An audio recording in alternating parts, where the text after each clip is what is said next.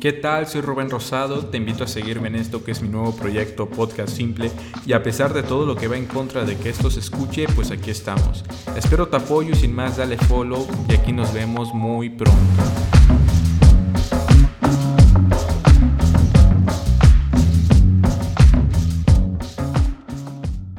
¿Qué onda a todos? Bienvenidos. Mi nombre es Rubén Rosado y estás escuchando un nuevo episodio del Podcast Simple. Eh, hoy me acompaña un gran amigo, un viejo amigo, este, Jorge Wall, ¿cómo estás? Hola Rubas, mucho gusto. Eh, es un gusto estar aquí grabando un podcast contigo. Bueno, como dices, mi nombre es Jorge Wall y pues bueno, vamos a ver qué, cómo sale nuestro podcast. bueno, eh, la gente no lo sabe, pero te comentaba que nunca había grabado un podcast, entonces es la primera vez y lo siento como si fuese a exponer delante de, mil personas en mi salón. y yo la verdad nunca he sido muy bueno de que hablando en público, pero siempre he querido como cambiar eso, porque creo que el tener ese valor de hablar frente a la gente y transmitir lo que tú quieres es increíble. Y justo me acordaba de, de ti en la prepa, cuando nos tocaba exponer y tú eras de que vamos a pasar el primero, así nos quitábamos esa presión y todo. Y yo un día antes en mi casa, como a las 2 de la mañana estudiando, queriendo aprender lo que, lo que quería decir. Y después comprendes, ¿no? Cuando creces de que no es aprenderte lo que estás leyendo, sino entenderlo y, y transmitirlo. Entonces es padre. Y vamos a ver, te digo cómo sale. Sí, y eso que mencionaste de liberar la carga, o sea, pon tú que no seamos los mejores dominando el tema, pero estar, sufro más quedándome viendo cómo exponen los demás, porque el maestro se hace expectativas después de ver ya otras presentaciones y espera mínimo que el otro no diga lo mismo. Definitivamente. A veces no, sabía, no sabíamos nada, pero pasábamos, pero como éramos los primeros, no había de qué forma juzgarnos, ¿sabes? Me acuerdo una vez que no, que no habíamos estudiado nada y, y tú dijiste eso, de que vamos a pasar el primero y y creo que 30 minutos antes habíamos hecho la presentación y todo, o sea, buenos momentos. Sí, es este, es, es XP, es experiencia. Y así aprendes, así aprendes igual mucho de... Y digo, la prepa era una, creo que es una de las etapas donde, bueno, ahorita lo entiendes, en ese momento era mucha presión y todo, pero realmente era disfrutarlo. O sea, creo que los momentos que generas y las amistades que generas en la prepa es increíble. Sobre todo eso, yo lo vivo ahorita con, con mi hermana que está en la prepa. Veo como muchos se preocupan demasiado por sus calificaciones. O sea, está bien que hagan eso, ¿no? Pero cuando entren a la universidad nadie les va a preguntar cuántos acabas en prepa, güey. Nadie, nadie te dice, oye, tú eres el de 10. No, güey. Los de 6, yo conozco a gente que, que iba a entrar a medicina y no le iba tan bien en la prepa, o sea, le iba regular, pero ya en la universidad es un buen doctor, güey. O sea, se desempeña muy bien. Y pues te enseñan todo desde cero.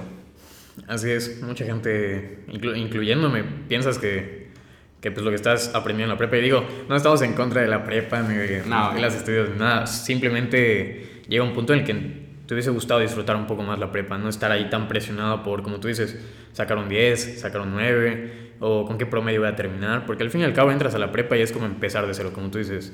Empiezas con algo que te gusta, empiezas a, a construir ahora sí que tu futuro, y, y de nada va a servir. Entonces, yo, yo creo que sí la disfruté, güey. Yo...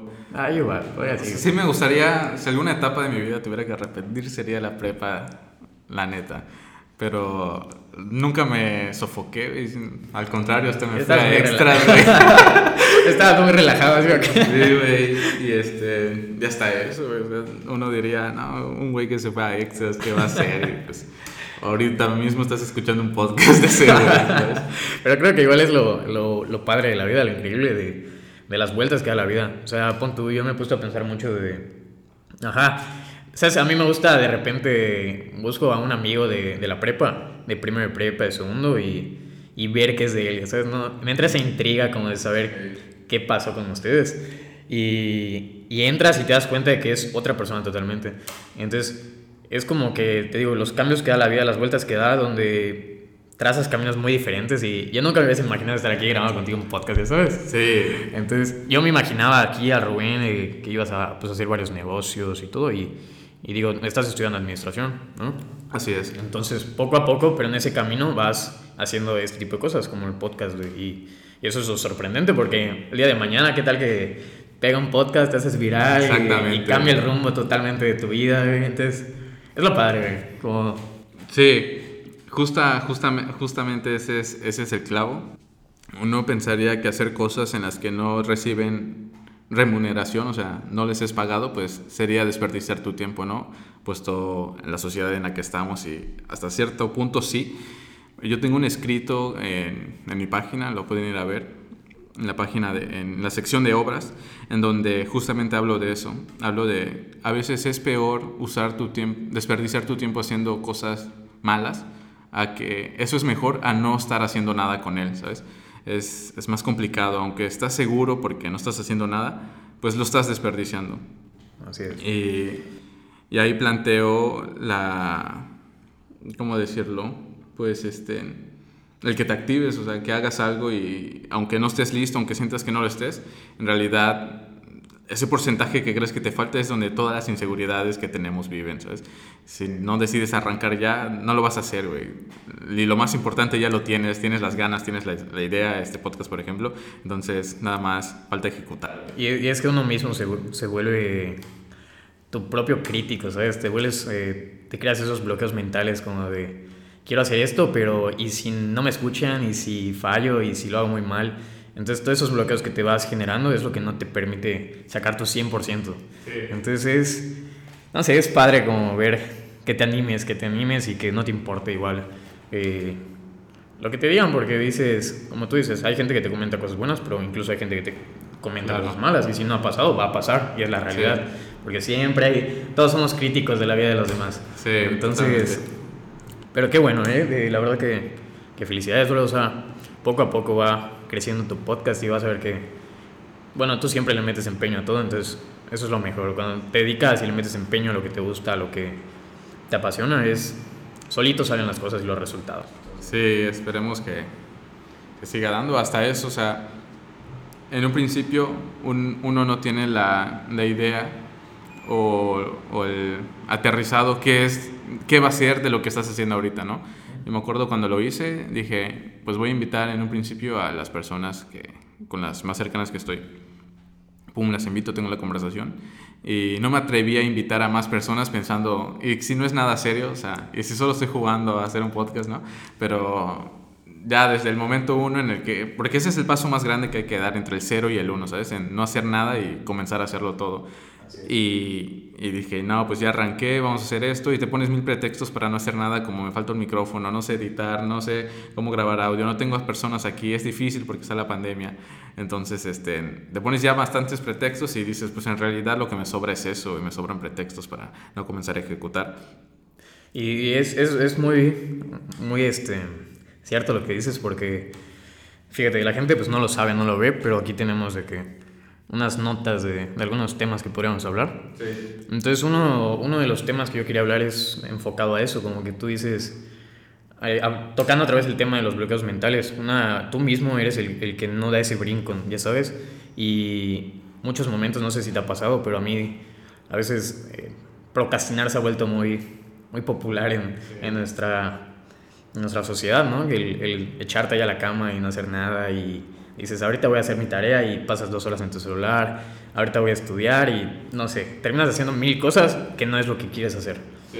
Entonces a mí, por ejemplo, me ha pasado mucho que llega un momento de mi vida en el que me pongo a analizar como dónde estoy, lo que quiero llegar a ser y me pregunto y me cuestiono, ¿no? De que, qué estoy haciendo para llegar a ese Jorge que quiero llegar a ser. Claro. Entonces, hay un punto ahí muy clave que creo que es la motivación. La motivación es aquí lo puse, es el impulso que, que mueve a las personas. Y, y, si logras convertir esa motivación en, en, acción, que es el, como tú dices, del 0 al 1, o sea, yo creo que ahí empieza el camino que quieres, que quieres trazar y lo que quieres llegar a hacer. Y, y ve, o sea, tú diste ese brinco y aquí estás grabando tus podcasts. Entonces, yo creo que esa motivación es la misma que te impulsa a empezar un hábito. Y ese hábito es lo que nos permite continuar por ese camino. Entonces, nada más hay que tomar acción y, y, y pon tú, yo hace poquito lo, lo viví, o sea, hace 6, 7 meses tomé la decisión de emprender un negocio con mis amigos. Entonces tomamos la, tomamos la acción porque era un momento en el que dices, oye, vamos a hacer esto, ¿cómo va a salir? No sé, esa motivación que sientes. Sí. Pero igual si no tomas esa acción, esa motivación en 2, 3 días se va. Entonces, lo mismo pasa con el ejercicio, lo mismo pasa con, con mil cosas, ¿no? Y, y la gente, pon tú, dice el lunes empieza el ejercicio y no empiezan. Entonces, ¿qué pasa? Que toda la semana, como te digo, procrastinan y, y no, no llegan a nada. Entonces, es como que interesante. Y es un ciclo vicioso, ¿no? Porque dices, no, pues ya no empecé el lunes, entonces voy a esperar el próximo lunes para hacerlo. Ya no piensas, um, comienzas a hacerlo. Sigues y sigues y sigues y no haces nada. Entonces yo creo que hay que tener mucho valor, mucho valor y muchas ganas, porque lo, que no, lo que no regresa es el tiempo y la vida. Y, y mientras tú estás pensando si lo haces o no, el tiempo sigue. El tiempo sigue pasando. Van a tomar esa decisión. No se detiene, no te va a esperar entonces, si tú no tomas esa acción, no, pues no, no esperes nada a cambio, ¿sabes? Esta, esta parte que mencionas de motivación y, y de este negocio que, que hiciste con tus amigos, este término ya lo he mencionado antes en un episodio, me parece que en Desapareció un rato con Abel, eh, que se, es, es, el crack mental. El crack, ah, sí, escuché, sí. sí. el crack mental pues es, es la satisfacción que sientes al, con el simplemente hecho de hablar de tus proyectos cuando aún no los has ejecutado. Y muchas, muchas veces, ¿verdad? Nos quedamos viviendo en eso, ¿sabes?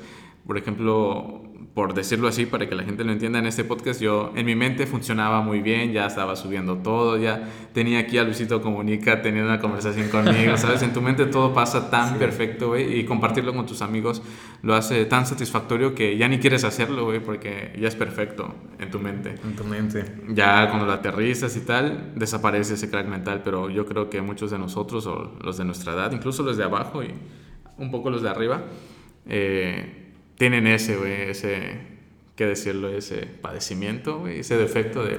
Es un miedo que, es un miedo que todos tenemos en, nuestro interior y que es lo mismo que no te permite como que avanzar y escribir eh, realmente tu futuro, tu camino a, a, lo que llamamos éxito, ¿no? Y, el éxito es personal, cada quien, yo, no, yo voy a tener un éxito diferente al tuyo y esa persona va a tener un éxito diferente a nosotros, entonces si no logramos combatir ese miedo de... Por ejemplo, yo tenía miedo de, del podcast, de, de de ver cómo sale, es lo que te digo, ¿no? Esos nervios que, que te consumen y, y punto esta mañana yo me desperté y dije, ¿y si le digo a Rubén que la próxima semana? Pero no, aquí estamos, ¿no?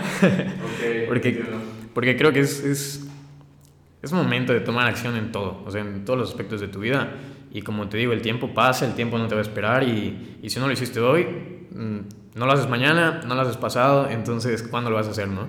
Y y es, es, es, muy padre eso que tú mencionas del, del, crack mental porque, fíjate, a mí me pasó mucho en este negocio con mis amigos, en nuestra mente era, vamos a ser los mejores, ¿sabes? De, iban a ser todo México y, y, ya teníamos bien trazadas nuestras metas y todo. O sea, al fin y al cabo, llega un punto en el que el mismo estrés o trabajo físico eh, te juega en contra, ¿no? Y, y pues empiezas a tener diferencias de que con la visión, con con cómo quieres hacer algo y esta persona quiere ser diferente. Y, bueno, ahorita si quieres lo platicamos, es, es un poco más de a fondo, ¿no? Como de... Sí, más profundo.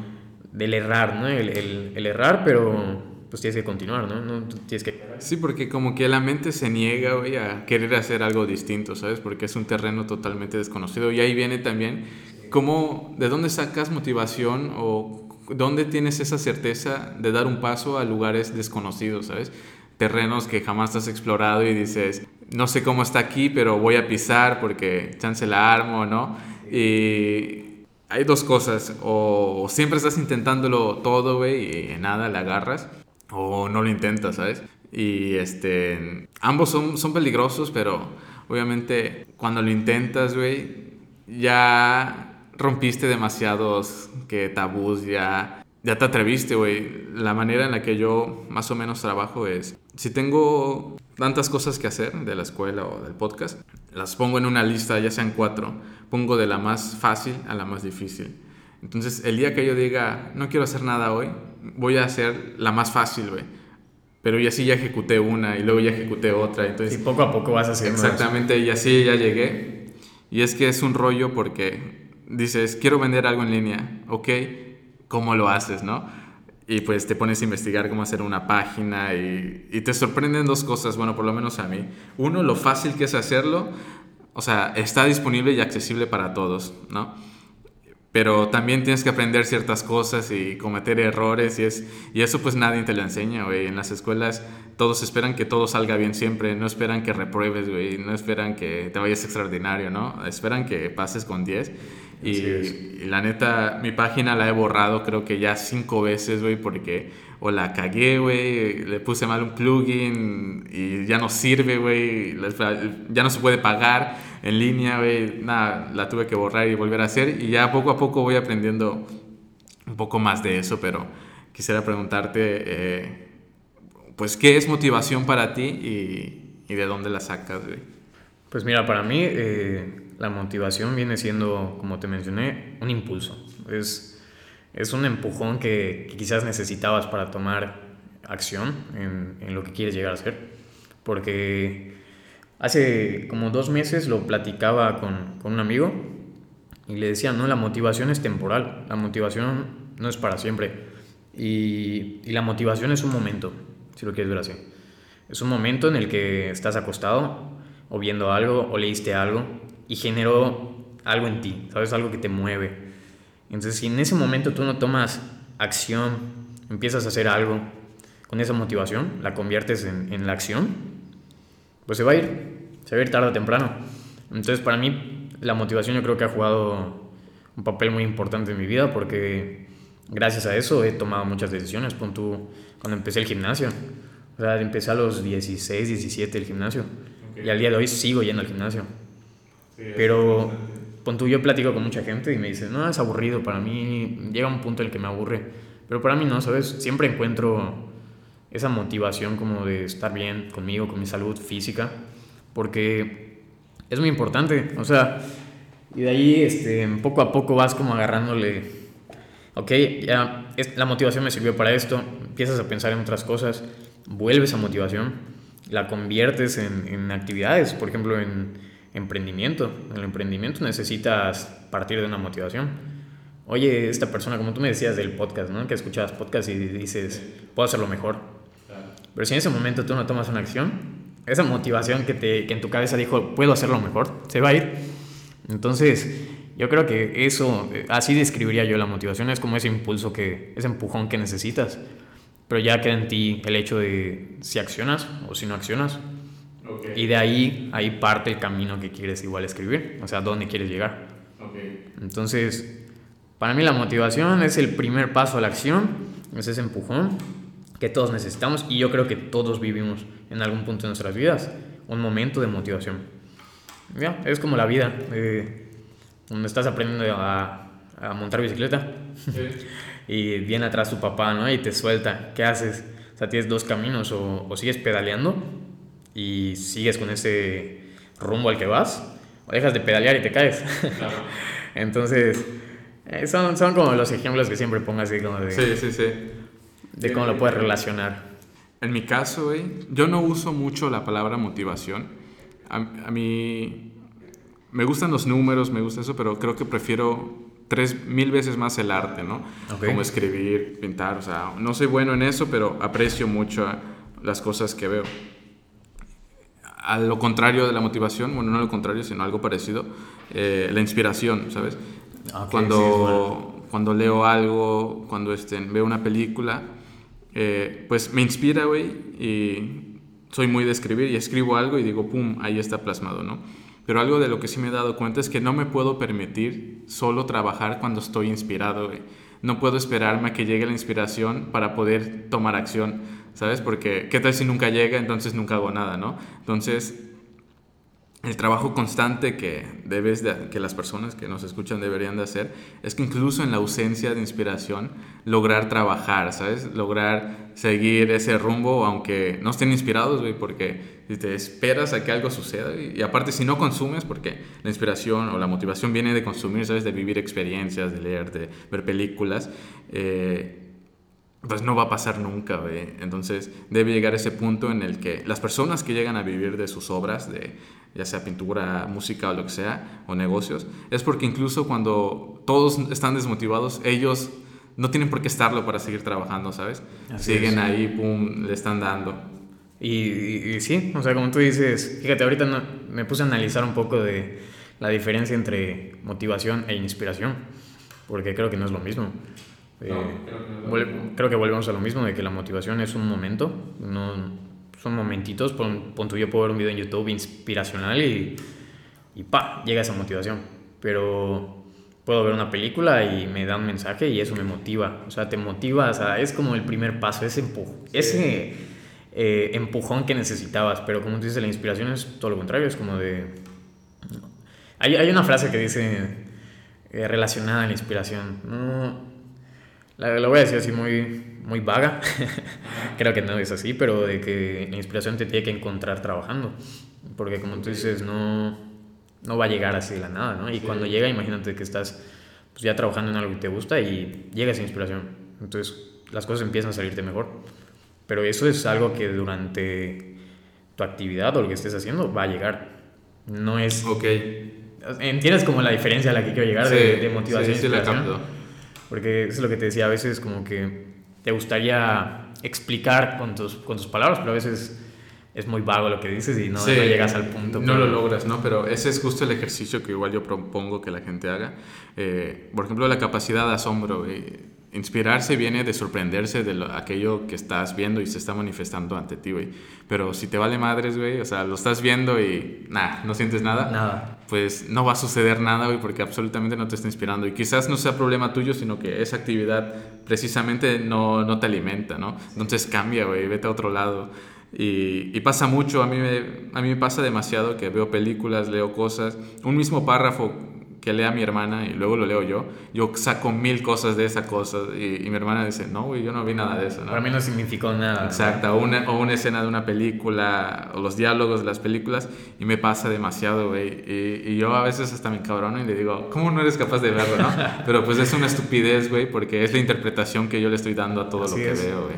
La- las personas no van a, a ver lo mismo que tú ves. O sea, en- y creo que ahí es igual donde el arte como que resalta y los artistas y todo, porque a veces, por ejemplo, yo puedo ver un cuadro y no veo nada, pero esa persona sí ve muchísimo, ¿no? Por algo lo pintó. Exactamente.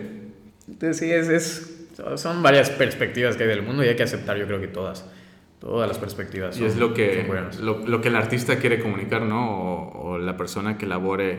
Yo le digo obras, güey. Cualquier cosa, cualquier idea que tengas en tu mente y la ejecutes va a ser una obra para mí. Entonces, este. Bueno, antes que se me vaya un dato que quería decirles a las personas. Ya vieron que luego pasa que no estás haciendo nada. Y yo no era de esas personas que, que leía, güey. A mí, en tercero de prepa fue cuando empecé a hacerlo, güey. Pero textos, artículos que a mí me gustaban, güey. No, este. No, No sé, precisamente cosas de la escuela. Ajá. Y me pasaba que a veces estaba acostado, güey, y dije, no quiero hacer nada, pero quiero hacer algo al mismo tiempo. Entonces agarro un libro, güey. Estás acostado leyendo un libro, ¿no? A simple vista ves que no está haciendo nada ese cabrón, pero pues está alimentando su mente, güey, ¿sabes? Sí, es, es tan pequeño ese paso de, de, como tú dices, de 0 a 1 y te sirve para todo en la vida. O sea, es tan simple esa acción, como tú dices, de no quiero hacer nada, pero agarras un libro y empiezas a leer. O sea, cambia todo radicalmente en ti, Sí. ¿sabes? Y, y a veces es ese, ese paso que necesitamos porque a veces no estamos ni motivados ni nada, entonces ahí ya queda en ti, queda en, queda en ti el, el hacer algo, ¿no? El, Totalmente. el- igual, como tú dices, es generar como esos momentos que, que poco a poco vas como... ah, No sé, ya me revuelve aquí. Sí, de- siempre hay que propiciar o tratar de que ese, de ese tipo de eventos sucedan, güey. Porque, bueno, ahorita quizás sea complicado por la pandemia, pero pues la neta yo he visto en redes sociales que la gente sale, güey. O sea, no se limita por... Yo voy a la bicirruta todos los domingos y veo un chingo de gente, güey. O sea, digo, pandemia, güey. Ni tanto, ¿no? Y sí, cuando manejo bicicleta, pues algunos tienen cubrebocas, yo llevo un buff. Pero me doy. A mí me gusta demasiado, güey, detenerme, veo un edificio, le tomo fotos, güey. No soy fotógrafo, pero digo, me gusta, güey, le voy a tomar foto, güey, y lo subo, vale madres que a nadie le guste. Sí, eh, es lo padre, ¿sabes? Me, me he dado cuenta, no sé si fue la pandemia o qué fue, pero como que a la gente le empieza a importar un poco menos lo que el- los demás piensen. Es decir, mucha gente, como tú dices, tomas foto a un cartel que te gustó y lo subes y, y no me importa si le va a gustar a la gente, ¿no? Es, es mi perfil. O sea, llega un punto en el que, pon tú antes ya a mí me, me preocupaba, ¿no? Decía, ah, perdí dos seguidores, ah, perdí tres. Y llegué al punto de mi vida en el que, pon tú antes yo tenía mi Instagram cerrado y ahorita lo abrí. Y dije, el que me quiera seguir, adelante. Y el que me quiera dejar de seguir, adelante. Tú yo sigo a gente porque pues, me cae bien, o porque es mi amigo, o porque me aporta algo. Pero al fin y al cabo, si no me aportas nada, si no te conozco y así, pues ¿para qué te sigo? Y lo mismo pasa, ¿no? O sea, lo mismo digo, si no, si no te estoy aportando nada, si no me conoces, pues entiendo que no me quieras seguir, adelante. Pero yo voy a subir lo que yo quiera, yo voy a subir... Eh, a mí me gusta mucho motivar a la gente de, de, alguna u otra forma. Sí, eso veo, güey. Así sea, si pon tú, yo leí esto y me sirvió, ok, lo comparto porque quizás a ti te sirva.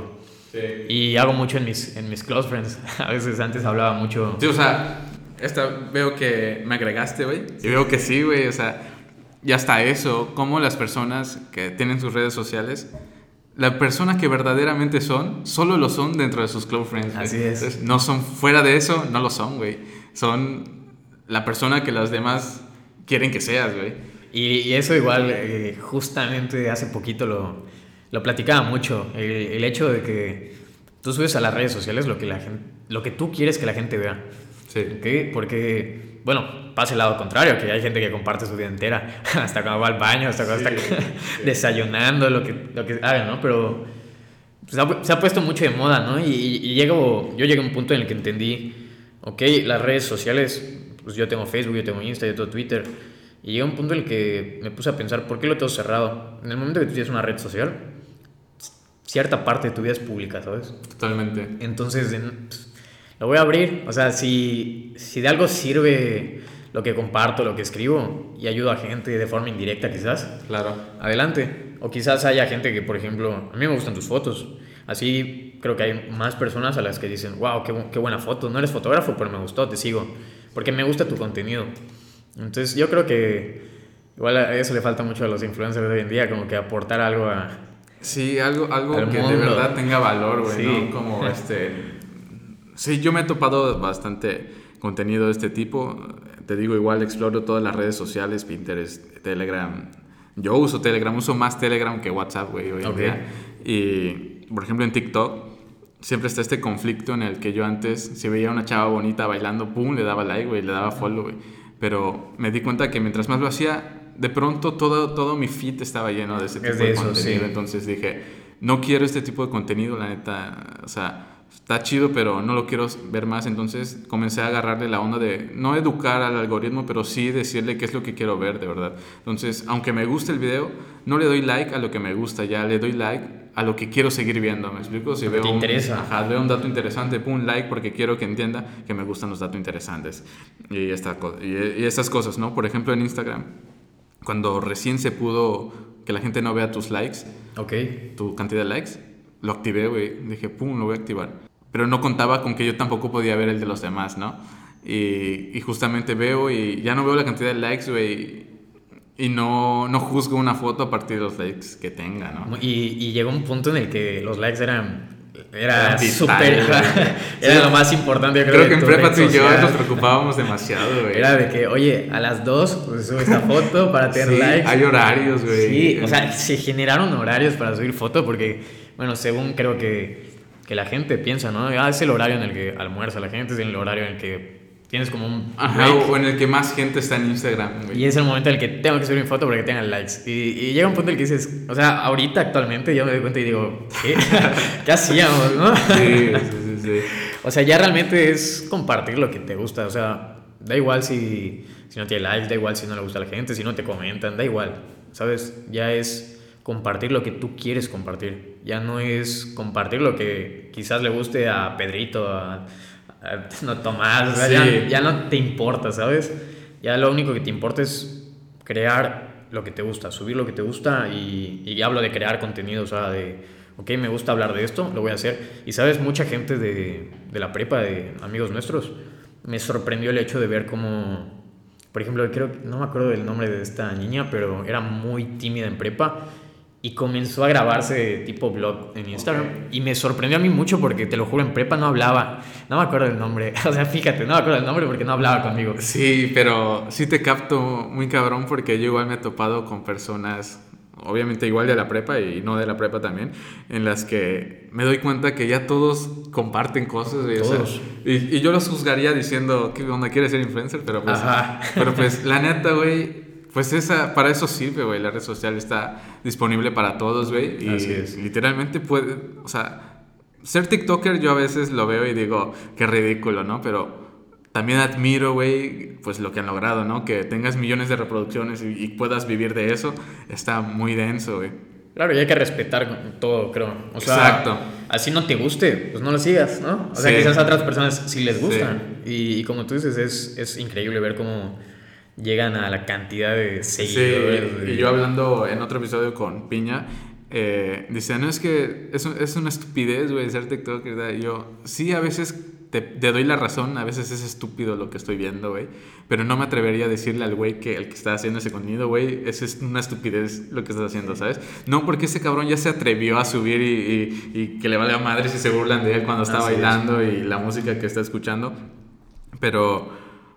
Pues sí, güey, aquí en Yucatán hay, hay bastantes ya TikTokers yucatecos, güey, veo que se volvió como que un poquillo viral por allá el acento yucateco, ¿no? Ah, sí. Y me tomé la molestia de invitar a algunos, güey, y, me quedé sorprendido al ver que ninguno respondió, güey, ¿sabes? Es que- digo, ¿qué onda, güey? Sí, yo creo que llega un punto en el que.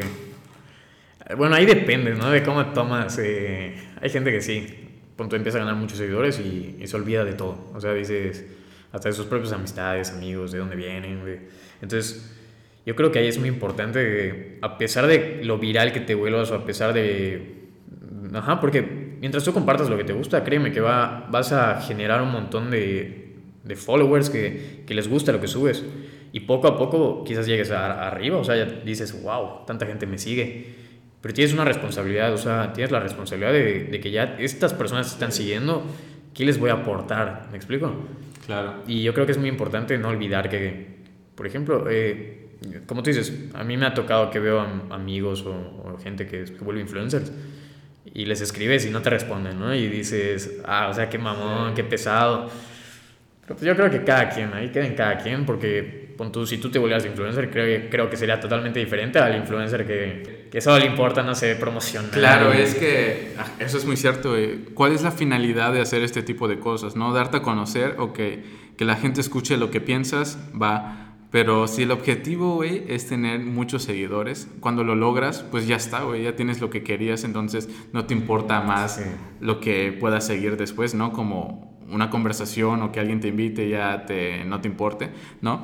Eh, yo creo que para mí es aprecio más, güey, el que alguien pueda leer, el que alguien pueda escuchar y ver lo que yo les estoy diciendo, ¿no? Porque desde luego es algo que con mucho criterio me atrevo a decir, ¿no? No, Así es. no digo una estupidez del aborto o algo así, si, si no estoy concretamente seguro. Claro, voy a dar mi opinión si me la preguntan, pero este, pero no, mi finalidad no es tener muchos followers, lo digo en mi página, no es, no cotizo en ninguna aplicación, güey, aunque ya vamos avanzando un poco, pero este, es eso, güey, si tu objetivo era tener followers y ya lo tienes, entonces, pum, ya lo cumpliste. Si tu objetivo era que las marcas te busquen y te paguen para hacer eso, pues va, güey, hay, hay personas que viven de eso y, les, y todas sus historias, las 50 historias que suben en un día es pan, pan, tal, box bread, no sé qué, ¿sabes? Y, Sí, sí. y ves a, a las personas que sigues, la, todas compartiendo lo mismo, ¿no? Y dices, pues, ¿qué, güey? ¿Eres una máquina de lana o, o- qué, güey? Creo que llega el punto en el que ya, bueno, a mí personalmente, de, yo te sigo porque me caes bien, te sigo porque pues, te conozco, pero pues llega un punto en el que no me interesa tu contenido. Sí. Y eso lo, lo aprendí hace, no, no mucho, punto uno de mis mejores amigos lo hizo, dejó de seguir a un montón de personas. Y le dije, ¿por qué? O sea, Sí, yo igual. y me dice, pues no me aporta nada. Eh, realmente no, no, pues, no me interesa seguirlos porque sí te conozco y todo, pero no me aportas nada. Y yo, bueno, o sea, cada quien tiene su, su mentalidad, ¿no? Acerca de las redes sociales, acerca de, del contenido que se comparte, de, como tú dices, del algoritmo que, que te sale a ti mismo Claro. por, por la actividad que tienes en esta red social. Pero yo creo que hay, hay para todo, hay áreas para todo, hay oportunidades para todo. Si quieres grabarte y hablar y un día pegas, te vuelves influencer. Así que adelante, inténtalo. Sí, y lo peor de cuando haces cosas con esa finalidad que mencioné antes, como seguidores, lo que sea, cuando estás haciendo las cosas en un principio, obviamente nadie te va a escuchar, güey, nadie te va a leer, Y, y, tú vas a decir, pues es una porquería lo que estoy haciendo, ¿qué? Pero pues la neta no, güey. Es que ni tú mismo cuando ves un canal que solo tiene un video te suscribes, güey. No lo haces porque no sabes si va a ser constante o ves, ves un chavo que está haciendo un podcast y ya subió un capítulo, tampoco te vas a suscribir y te lo vas a escuchar todo, O sea, tampoco seamos así como que, ah, nadie me escucha, pues no, güey, nadie lo tiene que hacer en primer lugar, tienes que ganártelos. Así que cuando vayas a empezar a, cuando vayas a, empezar a hacer algo, solo piensa que sea en algo que te guste, por así decirlo, porque si alguien jamás lo ve, por lo menos te divertiste haciéndolo, ¿no? Eh, la yo, yo, fíjate que yo tenía un, bueno, un juicio, ¿no? una pregunta, güey, el día que grabé el episodio Introvertido Evolutivo con Michelle. Saludos, Michelle. Este, Saludos. Este, ella subió una encuesta en su Instagram Story diciendo qué les pareció el, el podcast, ¿no? Ok. Y cuando ella lo subió dije, verga, yo que es mi podcast y yo no le pregunto eso. Y tú lo preguntaste, claro, Y me puse, y iba a preguntar de qué les gustaría que hablara, pero después me comencé a preguntar de nuevo, güey. Y, no, y si no quiero hablar sobre la que, lo que la gente quiere escuchar, güey, ¿sabes? Así no, es. no quiero, no quiero hablar de todo lo que me pidan porque si nadie, porque desde luego si no lo van a escuchar, güey, yo me voy a sentir mal por hablar de cosas que no quiero hablar tratando de complacerlos cuando no lo están escuchando, ¿sabes? Y dije, no, no voy a hacer eso, güey, no quiero hablar de todo lo que me pidan. No, y creo que la, las mejores ideas y los mejores, eh, en este caso, podcast, son los que haces porque te gusta. O sea, no es lo mismo que yo me sienta aquí a hablarte de astrología claro. a que te venga a hablar de mi vida. Sí. Porque son cosas muy diferentes. Una cosa la experimenté y la otra completamente no sé nada. entonces, entonces, igual, eh, tocando ese tema, eh, tuviste, ¿no? Que yo le pregunté, por ejemplo, porque yo, yo la verdad es que en mis close friends es súper pequeño, yo tengo 40 personas, creo, 45. Hay gente que tiene 100, 200 y yo no entiendo por qué, pero yo realmente tengo a la gente cercana que, que me cae bien, que incluso siento que puedo aportarles algo, ¿no? Porque a veces te dije, hace unos meses yo grababa... Eh, yo llevaba una rutina que ahorita platicamos si quieres de eso, en la cual me levantaba a las 4 de la mañana. Entonces yo, mientras desayunaba, platicaba con, con todos. Bueno, no platicaba, daba mi punto de vista acerca de ciertos temas. Y me sorprendió el hecho de que amigos, o sea, no uno, eran dos, tres, incluso cuatro me respondían, ¿no? Y me decían, oye, gracias por compartir esto, lo necesitaba, o wow, abriste mi visión que tenía acerca de este tema. Entonces, esas cosas como que me empiezan a nutrir y digo, claro, te alimentan, estoy aportando algo y lo estoy haciendo porque me gusta. O sea, yo estoy hablando de esto porque me gusta. Sí me da un poco de pena y por eso lo subo a Close Friends, pero poco a poco es, ese tipo de comentarios son los que te empujan a, subirlo en público, ¿sabes? Y que, y porque te das cuenta de que incluso, ok, quizás saltaste mi historia o 15, 20 personas, todos saltaron tus historias, pero 15 o 20 o 5 o 2 vieron todas tus historias y escucharon todo lo que dijiste y al fin y al cabo es gente que te agradece. Entonces, es muy, es muy padre como que ese tipo de, de situaciones y, a mí me, me, encanta. Por eso te digo, a ver cómo sale este podcast. Incluso puede ser el empujón que necesitaba. Yo siempre he querido hacer un podcast, pero me la paso escuchando y no los hago, ya sabes. Sí, es, es este... También caía en eso, pero fíjate que ahorita que mencionamos esto del... Hablando, un poco, tiene algo que ver con redes sociales, emprendimiento y comercio local. Esta nueva moda que surgió, pero como que no se, no se, no se sigue haciendo, lo de apoyo al comercio local. Ah, sí. Yo veo que muchas personas comparten, oye, apoya al comercio local mientras están tomándose un Starbucks, ¿no? Oye, eh, apoya al local con su playera Gucci, ¿no? Vaya, no hay, no hay problema en eso, güey, porque pero yo lo llamo un poco de hipocresía, güey, también, en el aspecto de que hay un proyecto local, güey, un podcast, por ejemplo, te estoy invitando, güey, soy de aquí, güey, soy de tu ciudad, pero no, güey, no sigues a futbolistas mexicanos, sigues a futbolistas europeos, ¿no? No sigues a, artistas mexicanos, sigues a europeos, güey. Nadie sigue a Diego Luna, güey, todos siguen a, no sé, Ariana Grande, ¿no? Vamos, tiene que ver igual con, con el impacto que estas personas tienen. Pero sí se me hace, lo mencioné en una publicación cuando saqué mis, mis Romo Books, güey, eh, que que la narrativa de apoyar el comercio local no sea, no sea solo una hipocresía, güey, sino que también hay ejecución. Sí, claro. Que, haya un, un tipo de movimiento. O sea, el que digas que apoyas el comercio local, haces algo, pero no haces nada al mismo tiempo. Sí, lo compartes y... ¿Y qué?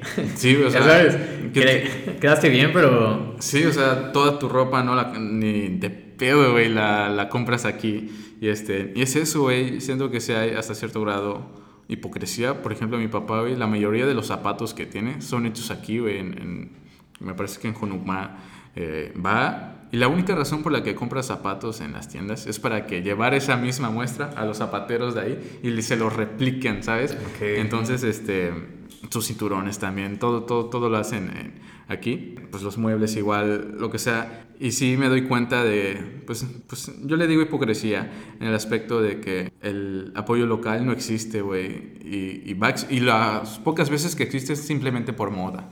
¿sabes? Sí, se puso muy, muy de moda, como tú dices. Yo veía en redes sociales de que, incluso yo lo hice, o sea, yo eh, puse ahí como de punto negocio, ¿no? Y, y, lo compartía y, porque lo vi, o sea, como tú dices, es una moda que sigues. En ese momento tú dices, ah, suena bien, pero como tú dices, tienes que tener congruencia con lo que subes y con lo que haces. Claro. Incluso ese, ese es uno de los motivos por el cual me da un poco de miedo, como el a volverme como tipo influencer o algo así, porque no es lo mismo compartir lo que, lo que yo quiero, eh, lo que me gusta, a compartir esto por moda, a compartir esto que no hago, ya sabes. Sí. Y eso le pasa yo creo que a muchos influencers hoy en día, que comparte, de, no voy a mencionar el nombre, pero, pero una amiga me decía de que sube este restaurante y así, y me dice, odio la comida de ese ah, estilo. Ya sabes, y me queda así como de, ok, qué congruencia tiene, ¿no? Sí, o sea, que qué tan veraz es lo que estás diciendo, ¿no? Porque... Exacto, o sea, compartes algo que no te gusta. E, eso, por ejemplo, yo creo que eso aprecio igual mucho de, del contenido, que no aceptes cosas por hacer dinero, ¿sabes? Porque Así se pierde tu, ¿cómo se llama? Tu credibilidad. Así es, o sea, creo que todo va... Y, y eso es lo único que te debería de importar, la neta, porque Sucede con todo, güey. Las razones por las que estamos tan perdidos, güey, en alimentación y lo que sea, es porque primero está el ganar dinero, güey, y luego el beneficio de las personas, ¿no? Lo hablaba con Fiorella en el podcast pasado. La industria de la alimentación nos vende las cosas como necesarias cuando en realidad no las necesitas, güey. Y te dice, es que es por tu salud, sin gluten y tal, pero, güey, me estás diciendo que alimentos que naturalmente no tienen gluten, no tienen gluten, güey, ¿sabes? Y aparte le subes el precio, o sea, es una estupidez, pero es obvio que va a suceder porque la finalidad no es alimentarnos, güey, es ganar dinero. Es ganar dinero. Por desgracia, ahorita y hoy en día, bueno, creo que ya tiene mucho tiempo que, que todo se ha vuelto a ganar dinero. Todo lo que compartan, todo lo que... Y como tú dices, pierdes, pierdes hasta tus mismos valores por compartir algo que te va a generar dinero, pero no te gusta, no, y ahí es cuando empiezas a perder con esa credibilidad que tú dices. Y eso es lo que, lo que me da un poco de... Lo platicaba con mi hermana hace poco. A mí me encantaría contigo compartir de que, por ejemplo, me gusta el deporte, pero también me gusta ir y beber con mis amigos. Entonces imagínate que me vuelvo viral o algo así y, y no sé, estoy compartiendo de que mi dieta, porque hago una dieta, pero yo no, o sea, yo no tengo un problema de que un sábado ir a tomar con mis amigos las cervezas o, o comer una pizza o este tipo de cosas, ¿no? Pero que la gente se ha vuelto tan crítica que te va a atacar. Te va a atacar porque tú estás mostrando algo y no lo estás haciendo. Por un día, por un día que hayas fallado. Entonces es como ese temor, como eso, ¿sabes? Y por eso prefiero de que abro mi, mi, Insta y que me siga quien quiera y yo subo mi vida y, o, o hasta cierta forma lo que yo quiero subir. Porque es mi perfil. Claro, fíjate que ahí igual hay una cosa con la que yo choco bastante que es Ahorita no subo ninguna, en ninguna parte de video, pero creo que en el próximo episodio o más adelante voy a hacer audio y video también, ¿no? Para que ah, la gente lo pueda ver. Y este, obviamente a lo largo del podcast o de los episodios, no voy a ser la misma persona siempre a lo largo de ellos, ¿sabes? Porque voy a ir aprendiendo, voy a ir cambiando mi opinión y al parecer a la gente le molesta eso, ¿sabes? Que digas, no, que no, güey, pero tú pensabas así, pues no, no, no estudio demasiado, güey, no leo, no veo tantas películas, no leo tantos libros como para pensar siempre lo mismo, ¿sabes? Obviamente voy a estar cambiando mi forma de pensar, y es lo que le sucede hoy en día a los youtubers, por mencionar a algunos, que dicen, oye, pero en tu video del pasado dijiste tantas groserías y tal. Pues sí, güey, esa madre la subí hace nueve años, güey, cuando todavía nadie me veía y ahorita ya soy una persona totalmente distinta a esa que estás viendo. No me siento identificado con el contenido que subí hace nueve años, güey, no soy esa persona, así como no eres el niño que eras hace diez, ¿sabes? Y eso es válido, güey, pero a la gente le, le, cuesta, le cuesta verlo. Y, y, es una realidad, si quieres nos metemos un poquito más en ese tema. El, el que tú no, no, eres la misma persona que eras hace nueve años, hace cinco años, incluso hace un año. O sea, yo creo que las circunstancias que te suceden eh, definen mucho, como tú dices. O sea, quizás leí un libro y cambió mi idea completamente de ese tema. Sí. Entonces, yo creo que hay que aceptar que somos seres y personas cambiantes y que incluso, pues te digo, hay eventos, hay situaciones que, que te cambian la vida. Sí. Eh, te hacen ver la vida de otra forma, te hacen ver ciertos temas de otra forma. Y yo creo que es, como te mencionaba al inicio, es lo increíble de la vida, los, los cambios que da, las, las, vueltas que da esta vida y, y, que en un día estás aquí y otro día estás acá pensando totalmente diferente. Eres otro Rubén, eres otro Jorge al que conocieron y, y uh, suben mucho este, leía en Twitter eh, o en Facebook, no me acuerdo, el hecho de si me conociste hace 12 años, déjame presentarme de nuevo, ya sabes. Eso está muy cool, güey. Toma mucho sentido, ¿no? No sé si fue un filósofo o Schopenhauer o algo así que dice, la voy a parafrasear porque evidentemente no me acuerdo, que dice, oye, te conozco, güey. Y el filósofo dice, no, ¿cuándo nos conocimos? Nos vimos hace tres años. Bueno, pues hace tres años era una persona, permíteme presentarme o algo así, ¿no?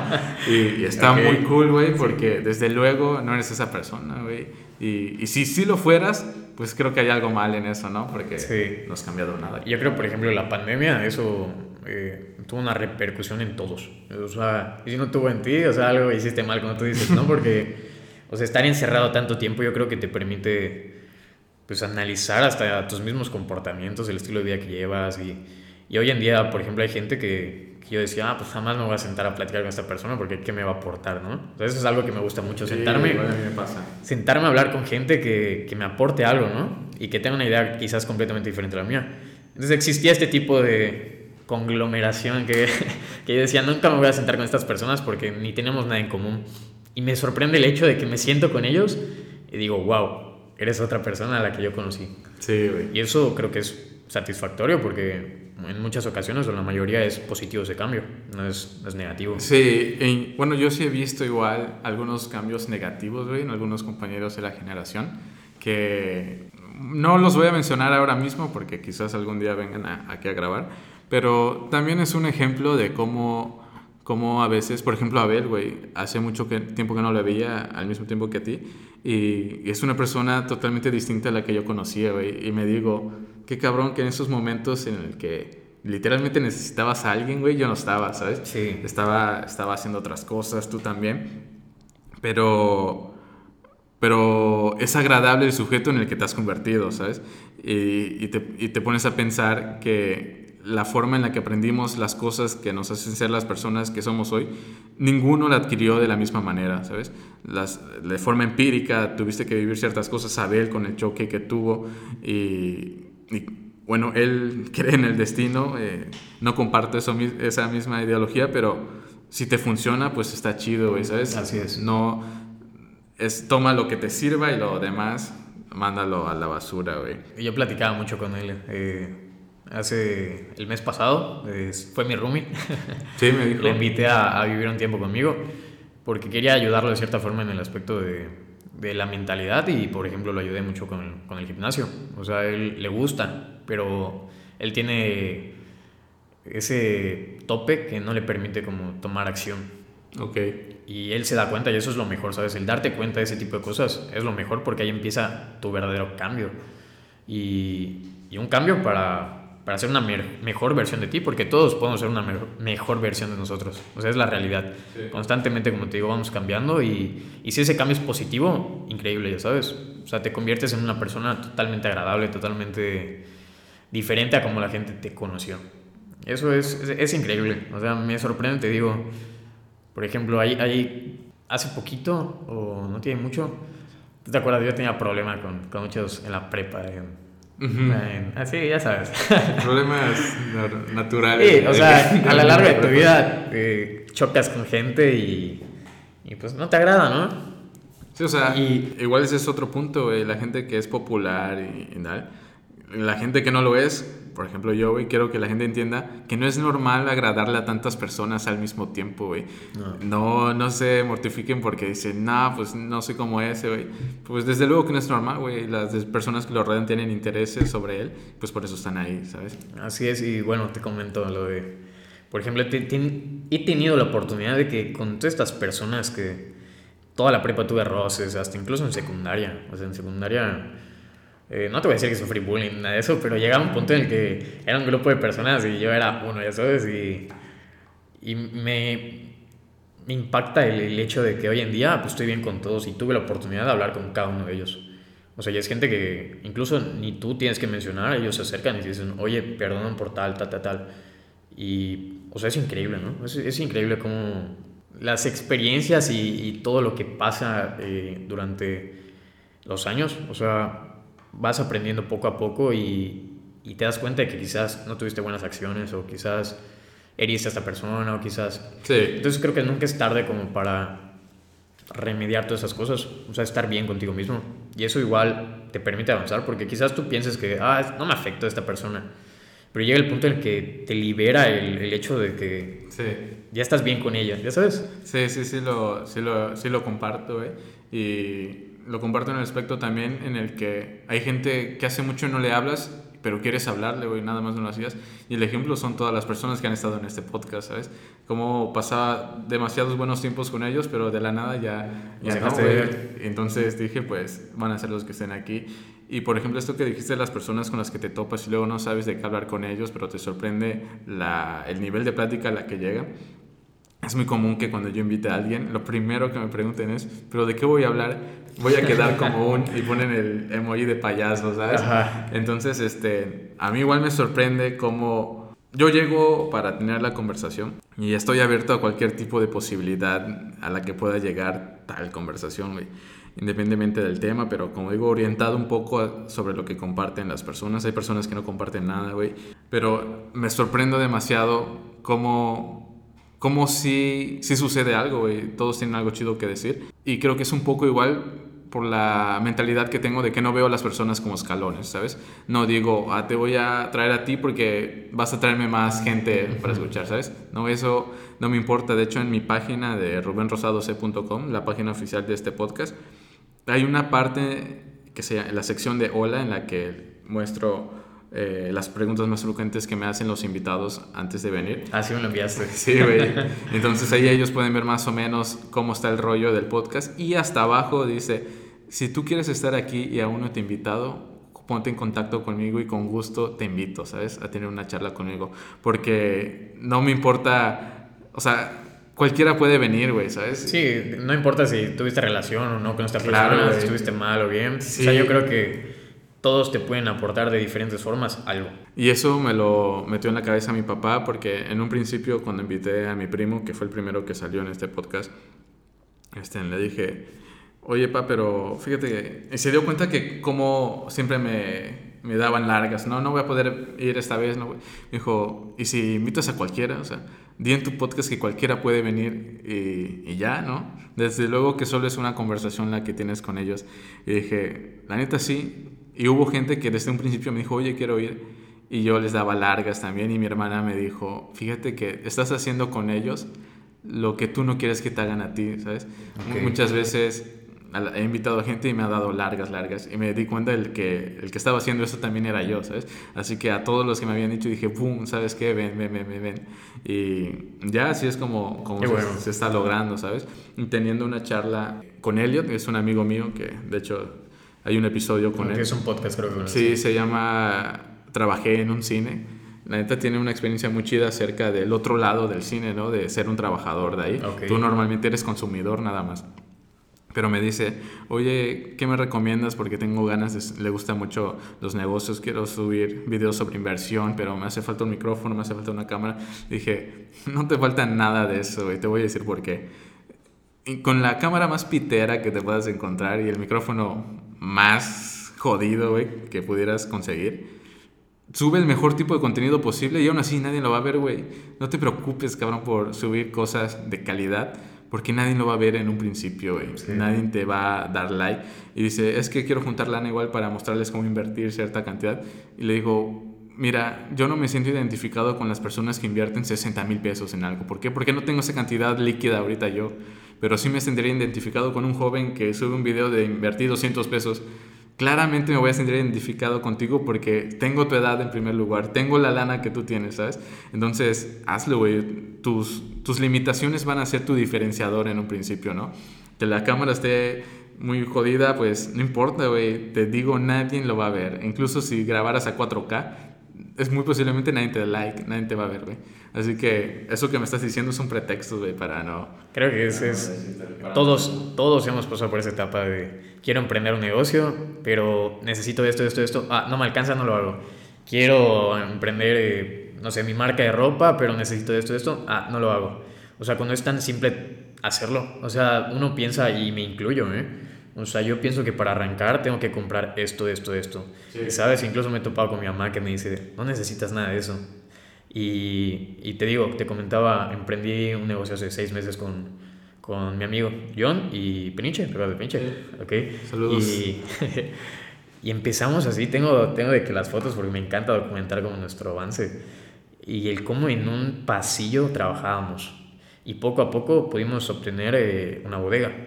Entonces, pero empezábamos incluso con una mesa de estas desplegables y luego compramos una acero inoxidable, o sea, lo mandamos a hacer. Entonces, te das cuenta que no necesitabas nada de eso para arrancar, solo necesitabas las ganas. Sí. Y, y con eso, como tú dices, hay mucha gente que se identifica contigo, no es lo mismo que, ah, invierte 50 mil pesos y, y obtén esto, ¿no? Y tú vas a decir, no, pues no tengo esa cantidad, pero no es lo mismo que una persona te diga, oye, invierte 200 pesos y empieza a generar tanto. Ah, ok, sí tengo 200 pesos, entro y lo Exactamente. Entonces yo creo que todos en la vida hemos pasado por eso, creo que el, el hecho de, de, dar mil vueltas en nuestra cabeza, pensar que necesitamos tanto equipo, tanta producción, tantas cosas para empezar y no damos ese mismo paso por lo mismo.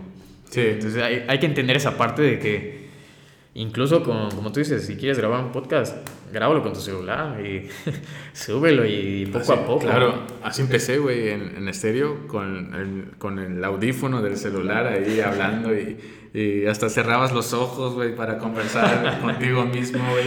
Y este... Y, y, y, esto de estar aquí ya sentados en un micrófono con un programa grabando es nada más exponenciar aquello que sentiste de nuevo, ¿sabes? Repetirlo cada semana, porque cada semana se sube un episodio, y, vivirlo de nuevo, ¿sabes?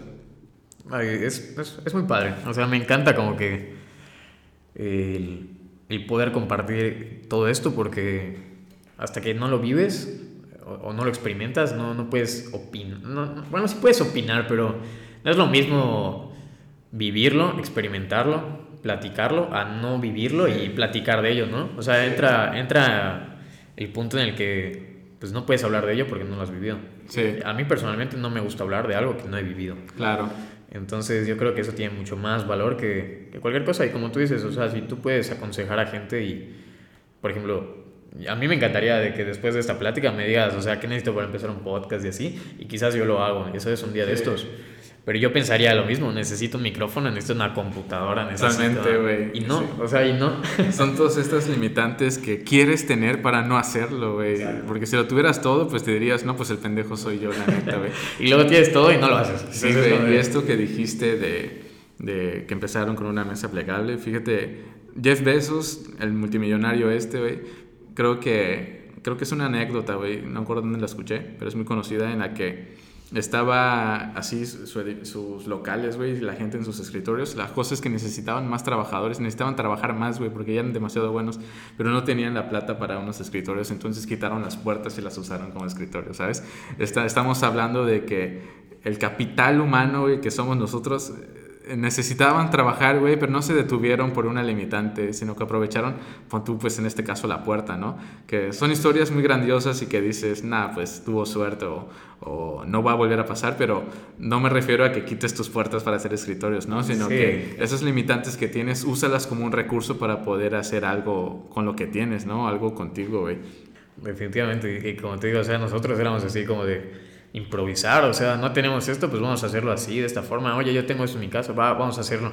Y poco a poco fuimos creciendo muchísimo y, y no sé, es como que increíble de, de, que de verdad, y por eso invito a todos como a tomar acción en, en, lo que quieran, en lo que está en su cabeza, porque hasta que no lo experimentas, no, no tienes ese sentimiento como de, wow, lo hice. Y, y eso igual es un, es un tema cuando tienes resultados a partir de las decisiones que, tú, que tomaste y que funcionan, es muy común que nosotros digamos que es posible, ¿sabes? Si yo pude, tú también. Pero creo que hay una corriente filosófica, no me acuerdo si es este, o sea, tiene nombre, pero coloquialmente se le dice el echaleganismo, ¿sabes? El de si yo pude, tú también. Claramente que sí es posible, ¿no? Pero con gente que está igual que tú, ¿ok? No le vas a decir eso a un niño en África sin, sin zapatos, ¿no? Porque, güey, aunque quiera educarse, no hay ninguna escuela a tantos kilómetros a la redonda a la que pueda ir, ¿no? Es, que es, es hacer las cosas con las Exactamente, que tienes. es en tu mismo nivel. Y obviamente las personas con las que convives lo tienen, güey, ¿sabes? Incluso más, güey. Así que, este, es eso, güey. Sí, y, y muchas veces, eh, pon tú, eh, crees que necesitas a esta persona o necesitas el apoyo de esta persona y, y como tú dices, es gente que a veces lo tuvo todo, lo tiene todo. Entonces, yo por punto yo agradezco el, el, hecho de que yo crecí con una familia súper trabajadora, o sea, mi mamá de que nos tenía nosotros tres y día y noche trabajaba y buscaba cómo hacer dinero, ¿no? Entonces, yo crecí como aprendiendo eso, el valor de ganarse las cosas, el valor de lo que cuesta un peso, o sea, claro. todo, todo, todo y, y aprendes como ya que creces, llega el momento en el que te toca, ¿no? Te toca a ti como emprender o trabajar o, y, y, te vas como dando cuenta de que, wow, o sea, yo pienso muy diferente a esta persona que creció, oye, papá, ¿me compras esto? Oye, mamá, ¿me compras esto? Sí, sí, sí, sí. Es muy diferente y yo creo que ahí, o sea, no voy a generalizar porque he tenido amigos que crecieron con todo, teniéndolo todo y, y hoy en día piensan muy similar a mí. Claro. Pero está el lado totalmente contrario, que quieres como que hacer algo con estas personas y, y como nunca tuvieron esa, ese aprendizaje de la vida. Sí. Y yo creo que la mejor eh, educación que puedes tener es la que te da la vida. Claro. o sea, incluso de la escuela, la vida te da unos golpes que no se te olvida, ¿eh? sí, güey, es que, por ejemplo, yo al, a la escuela a la que voy, es muy común toparse con casos así, güey, en los que... Eh, ya no se preocupan por eso porque ya lo tienen, ¿no? Entonces, boom, vamos a dedicarnos a otra cosa. ¿En qué se gasta, güey? Es mucha, es mucha gente que, digo, qué bueno, o sea, ellos crecieron con esa oportunidad, nacieron en esa oportunidad de vida. Y qué bueno, o sea, quizás o sea, saben que van a heredar el negocio familiar o... Es, eso está cabrón, güey, porque yo veo Instagram Stories donde ya les entregaron la persona moral, güey, a ellos Así ante notario público, güey. Y tú piensas que incluso, o sea, en el momento que tú ves esas cosas, dices, wow, o sea, voy muy atrasado o, o qué va a ser de mí, ya sabes. Ventaja, ¿no? Cuando es, o sea, es muy diferente porque, punto, yo siempre digo que todo está aquí, en tu cabeza, o sea, y nadie te lo va a quitar. Yo, yo soy fiel creyente de que todos tenemos potencial de, de generar éxito, de lograr éxito. Todos tenemos esa semillita dentro de nosotros, pero no todos la sembramos y lo regamos. Okay. O sea, mucha gente se queda ahí porque ve que los demás están teniendo éxito y dicen, ok, yo no, yo no soy capaz de lograr esto. Y ahí entra mucho el valor que te das como persona, ¿sabes? Porque el valor que te das como persona es el valor que normalmente la gente te da. Sí. O sea, si yo digo, yo no puedo, yo no, yo no hago esto, cuando tu amigo decida emprender un negocio o hacer algo, no te va a contemplar.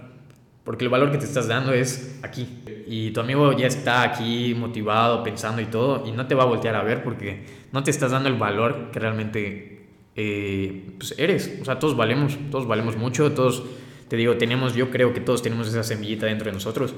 Nada más es tomar acción y, y pues no, no tienes que mirar. Creo que es lo peor que todos eh, en algún punto de nuestras vidas hacemos, es voltear y compararnos. Compararnos con nuestros amigos, con el éxito que están teniendo, con las cosas que ya tienen. Y pues nos vamos de nuestra realidad, ¿sabes? Y decimos, chin, él ya logró esto. Yo ya tengo sí. esta edad y no he logrado nada. Claro. O sea, todo 10 pesos en mi cuenta bancaria. y, y, son cosas que te empiezan a limitar y te empiezas a bloquear, a bloquear, a bloquear y te empiezas a, a menospreciar tú mismo. creo que es de las cosas que más feas que puedes hacer porque no te permiten como explotarte a tu 100%. Y te digo, cada quien tiene el valor que, que se da. Claro, ese valor que emanamos nosotros mismos, por nosotros mismos, por ser la persona que somos, pues es el valor intrínseco que, que cada uno de nosotros tiene. Y yo me acuerdo, hay un conferencista, es de Monterrey. Muchas de las personas de, a las que sigo, las personas que me inspiran son de Monterrey, como Farid Dieg, este Roberto MTZ, ah, su podcast, Eh, este, eh, Arrorro eh, Chávez, creo es. Sí. No sé si es de Monterrey, pero es, es uno de, de, su grupito. El de Daniel Acosta, yo he ido a conferencias, confer, confer, conferencias. Conferencias, perdón, de, de Daniel Acosta y de Farid Dieg. Y este, de Farid Dieg quiero, quiero mencionar, eh, hay una parte en la que dice que el activo más importante cuando no tienes nada eres tú. No, no tienes nada, güey, pero lo que más vale aún eres tú. Así que, eres tú.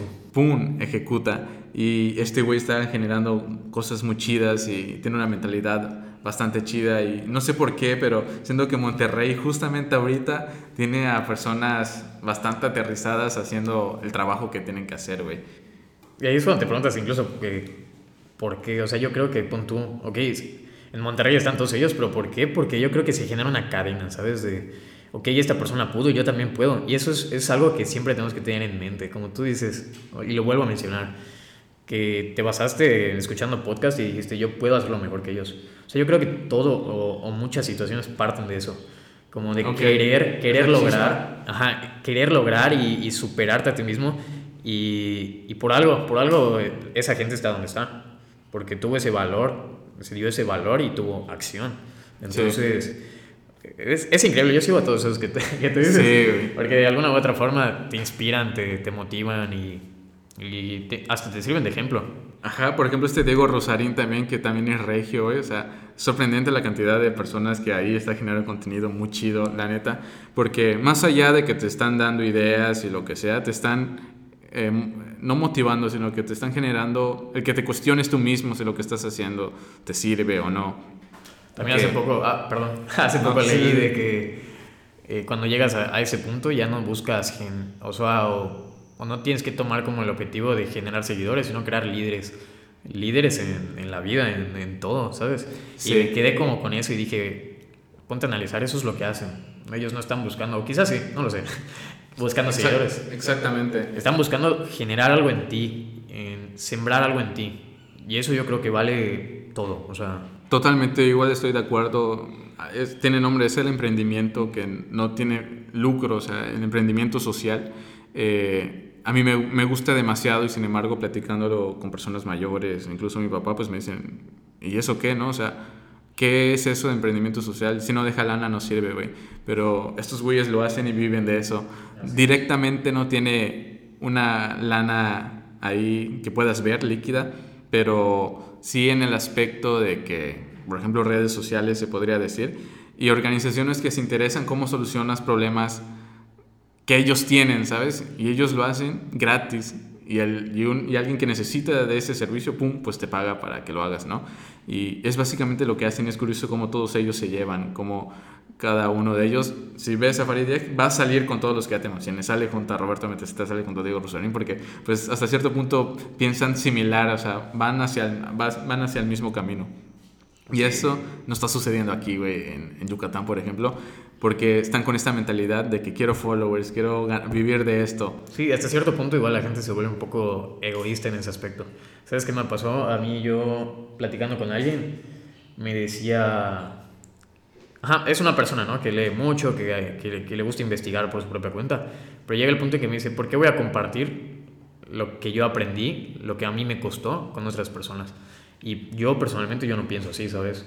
O sea, creo que eso es lo que le falta a mucha gente, el compartir todo ese tipo de, de, cosas que quizás te puedan servir a ti y quizás pueda ser esa semillita que te faltaba a ti para empezar a compartir tus vivencias, lo que aprendes. O sea, yo creo que cae igual en el, el, la, la, situación, llega a caer en, en, eso, como en cierto egoísmo de que, ah, pienso en mí, yo voy a ganar, yo voy a hacer followers, yo voy a hacer esto. Y no compartimos como que... Y es un poco lo que nos inculca la sociedad, porque desde luego dicen tus competencias, ya no, la sociedad ya no crece mutuamente apoyando, sino que compite entre ella para poder estar en los puestos que, en los que necesitan estar. Por ejemplo, una amiga nuestra, Fiorella, que de hecho estuvo en el capítulo que es el pasado, me parece, que se llama Fruta Vegana, eh, me gusta mucho la persona en la que se está convirtiendo Fiorella, güey, porque tiene una forma de pensar muy chida. Y hay una parte en la que dice, soy, soy estudio nutrición, soy nutrióloga. Ven muy raro el hecho de que comparte información y no esté cobrando por ella. Pero ponte a pensar, ¿qué prefieres, güey? ¿Que la gente busque en internet y encuentre información falsa o que busque en internet y encuentren tu información, ¿sabes?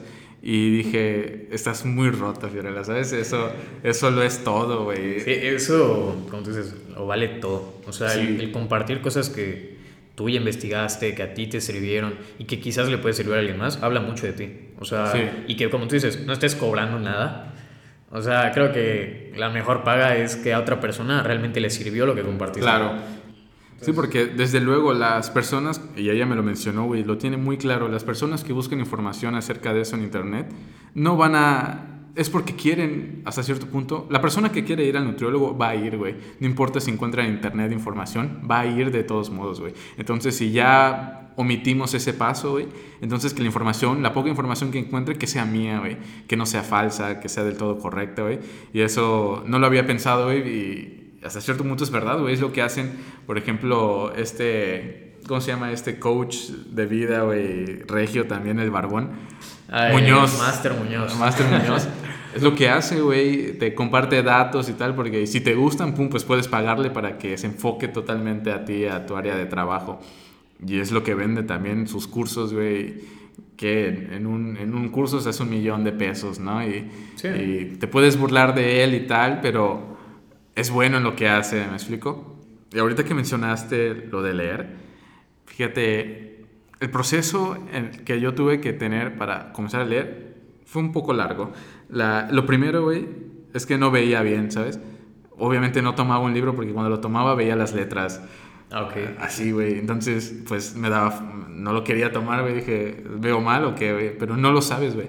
Hasta cierto punto, igual es un problema porque no sabía yo lo bien que podía ver, güey.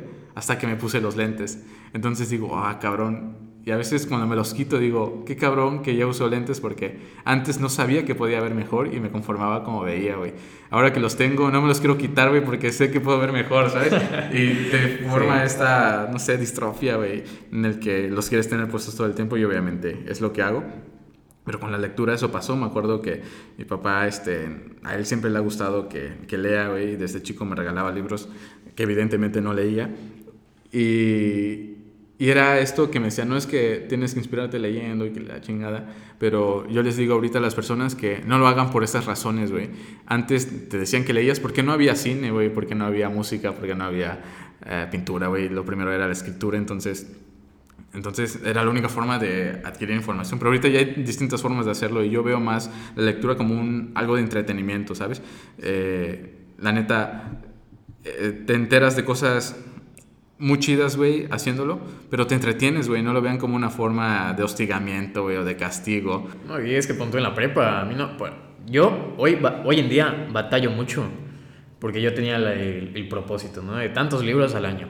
Sí, güey, yo, igual me quedo sorprendido con eso. Y yo de chico yo no crecí con, o sea, no me inculcaron el hábito de leer. O sea, yo para mí, cuando Pepe nos marcaba. Sí, güey. no leían nada, ¿eh? O sea, de verdad no leía nada. Y cuando tocaba entregar la tarea, pues. Yo, o sea, ¿qué entregaba? ¿Ya sabes? Porque no leí. Sí. pero ahorita que, que te digo, estoy buscando retomar ese hábito, es como de wow. O sea, de verdad te das cuenta cuando lo haces por ti mismo. Claro te das cuenta de que puedes aprender demasiado. O sea, de lo que lees aprendes demasiado. Y punto, tú dices que igual, creo que a eso, no sé si a eso te referías, que por ejemplo ahorita existen de que audiolibros, existen un montón de cosas que alternativas para no tener el libro en físico, ¿no? Y leer. Porque hay mucha gente que la aburre, la aburre leer así. Sí. Pero cualquiera de las... Eh, ¿cómo les llamo? Cualquiera de estas cosas que elijas hacer, o sea, escuchar audiolibro, leer el libro físico o digital, yo creo que ayuda mucho, o sea, te abre mucho la mente. Te, y, y siempre es muy chateado, pero todos te dicen, ¿no? De que es la única forma de, de alimentar tu cerebro. Satanizan la lectura, güey. Sí, y, y, todos piensan, ¿no? De que, ah, qué flojera, y así. Y te sorprende cuando tu mente se empieza a nutrir de todo esto que lees, es wow. Sí. Ya, ya tienes hasta 10 temas de conversación cuando te sientes con alguien. Totalmente, güey. Y es que yo digo, yo diría que le tomen, vayan por el rumbo del entretenimiento para poder leer, güey. No lo hagan por este. Por, ¿Obligación? Por, por obligación o por conocimiento, ¿no? Porque yo tengo un, un amigo, güey, de la modelo que lee co- libros como de Stephen Hawking o cosas así, que no está mal, güey. Está chido, yo algún día lo voy a hacer también. Pero me gustan más las historias, güey, la literatura tal cual como, como el último, bueno, hace tres libros, el que me leí se llama Campiro qué, güey, que habla de un hombre que se enamora de una mujer adicta al sexo, güey, y entonces toda esa historia se desenvuelve y es una historia a lo largo del libro, ¿no? Pero cuando son de datos interesantes o es de información, ahí sí ya no me captura demasiado, güey, al menos que sea de economía o algo así, pero me duermo, güey, o sea, estoy leyendo y digo, nada, qué hueva, porque no me estoy distrayendo, güey. Sí, tienes que leer lo que te gusta realmente. A mí eso Sí. me- también me pasaba mucho, como que me daban un libro y pues no me interesa este tema. ya sabes. O sea, creo que lo que deberían de inculcar es la lectura, pero no obligarte a leer esto, que yo creo que pasaba mucho Sí, en... güey, en prepa nos pasó mucho, güey. Te obligaban a leer lo que el maestro quería que leas. Odisea, la Iliada, Entonces le- empiezas como a odiar la lectura y pues hoy en día cuando creces y, y todo, o sea, te das cuenta de que hay libros muy interesantes, pero relacionados a los temas que te gustan. Sí, Y te lo lees así, en corto. sí. Entonces yo creo que es, es como tú dices, no sentir esa obligación, no sentir como esa presión, sino hacerlo por gusto. Sí, y y es que esos libros que nos daba, por ejemplo, Pepe, ni estaban en prosa, güey, estaban en prosopopeyas, eran canciones, güey, la Iliada y todo esto. Y... Yo creo que era cultura general lo que quería. Ajá, o sea, yo Pero- entiendo que tiene que seguir por el sistema educativo esta rúbrica, ¿no? Pero hasta cierto punto él igual era flexible en eso, como que evitaba hacer ciertas cosas, pero la neta, en su tiempo quizás no se dio cuenta y nunca se lo demostré, pero aprecio mucho, la neta, sus clases, güey, igual Sí. de Basterra y, ¿cómo se llama? Su Carmen? Carmen. Carmen, güey. Saludos a todos ellos, creo que algún día los traeré, güey. A Basterra un día me lo topé. Cuando yo me metí de RP en clásico, y ahí me lo topé. Sí. Fue sorprendente para mí verlo porque tú, tú creces con una idea de, de que, ah, pues, o sea, Basterra era muy, muy serio. O Sí. sea, y entonces, como que verlo fuera de esto es, dices, wow. Sí, para poner, perdón, para poner en contexto a las personas, Basterra er- era un profesor nuestro de filosofía y metodología de la investigación. Buenísimo. En nuestro primer año de prepa y segundo, güey.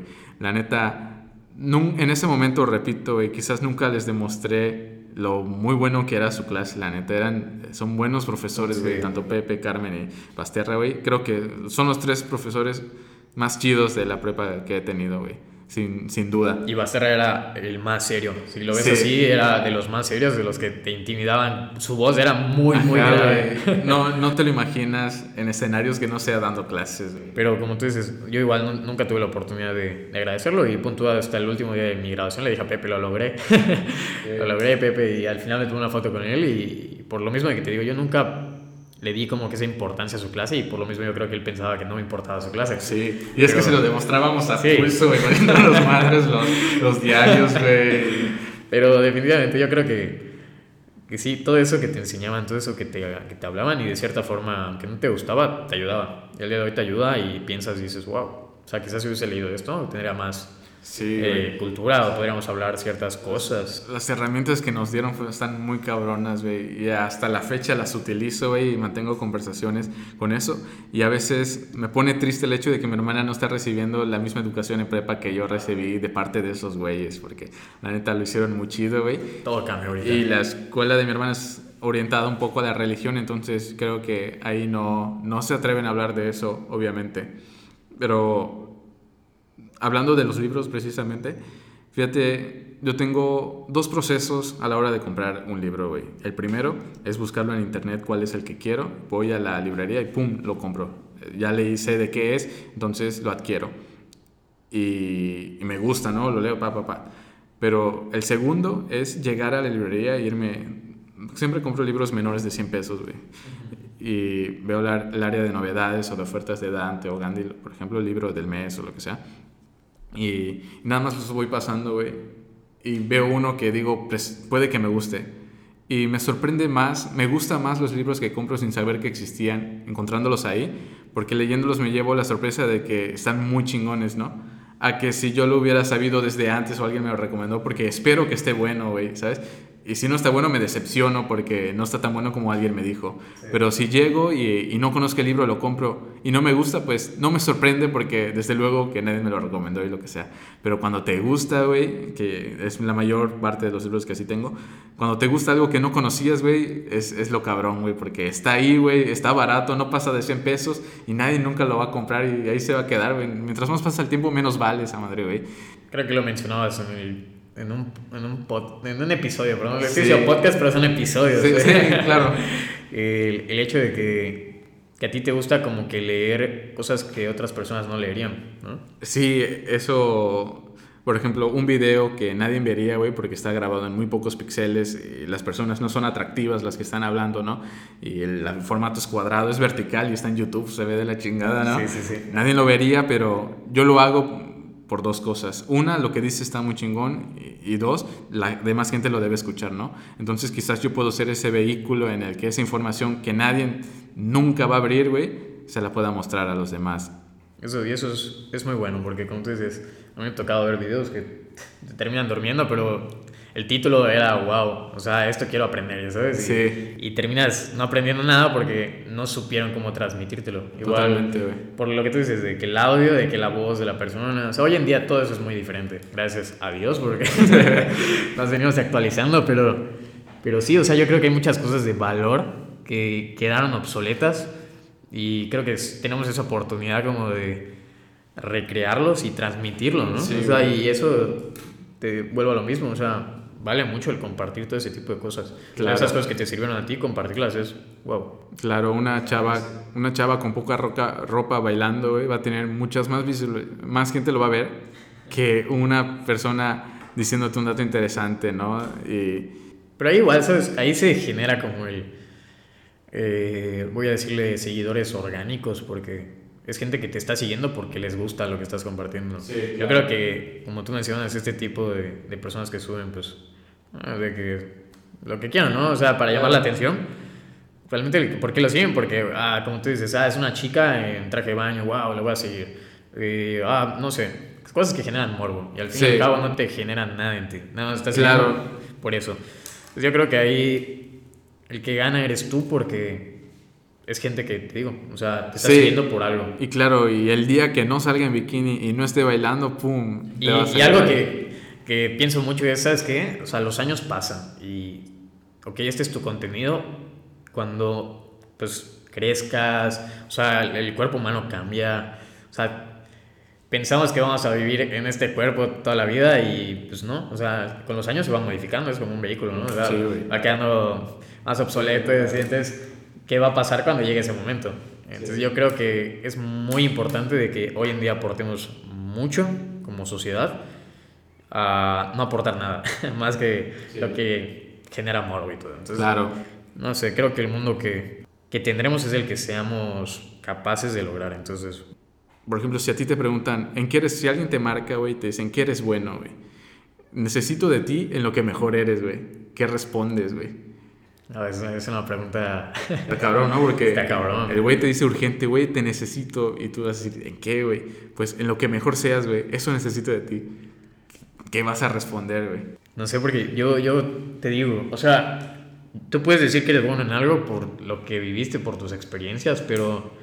Hay alguien mejor que tú, ¿no? Exacto, o sea, siempre va a haber una persona pues, más preparada y digo, por lo mismo yo creo que mucha gente estudia lo que estudia, o sea, no es lo mismo que yo te hable de gimnasio que un instructor de gimnasio. Totalmente, Que- güey. Que estudió eso, entonces yo creo que más que, que decir en qué eres mejor, yo creo que pues, en lo que, de lo que mejor sepas, ¿no? De lo que Claro, mejor lo que más domines o... lo que más domines, las experiencias, yo creo que es todo. O sea, vuelvo a lo mismo, la experiencia que vives en, en la vida. O sea, yo personalmente, yo, tú sabrás la- los golpes que me ha dado la vida, cabrón, es...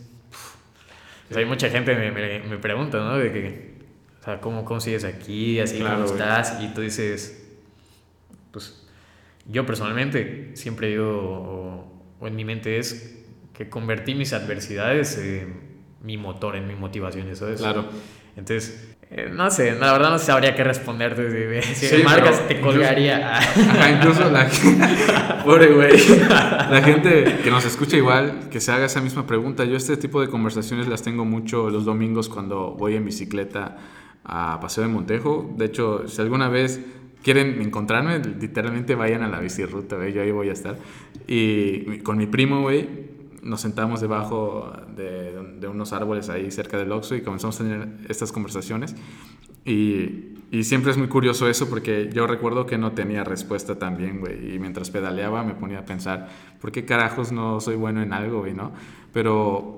Pero, ¿sabes? Quizás tú piensas eso. Claro. Y es sorprendente cómo mucha gente te puede responder Exactamente, a eso iba, güey. Pero el feedback que luego recibí teniendo conversaciones, dicen, güey, pues ya lo tienes, güey. Tú ves más cosas de lo que nosotros vemos cuando vemos una escena en una película, güey. Cuando leemos un párrafo, güey, tú te la fumas y le encuentras sentido a cosas que quizás no lo tienen. Eso eres, güey. Y dije, y, y, siendo, juzgándome a mí mismo, digo, la neta sí, güey, ¿sabes? Me he dado cuenta que muchas veces eso hago y es un común denominador en las conversaciones que tengo. Entonces, tengo la respuesta y eso le diría al sujeto, ¿sabes? Okay. ¿Por qué deberías levantarte a las 4 y media M?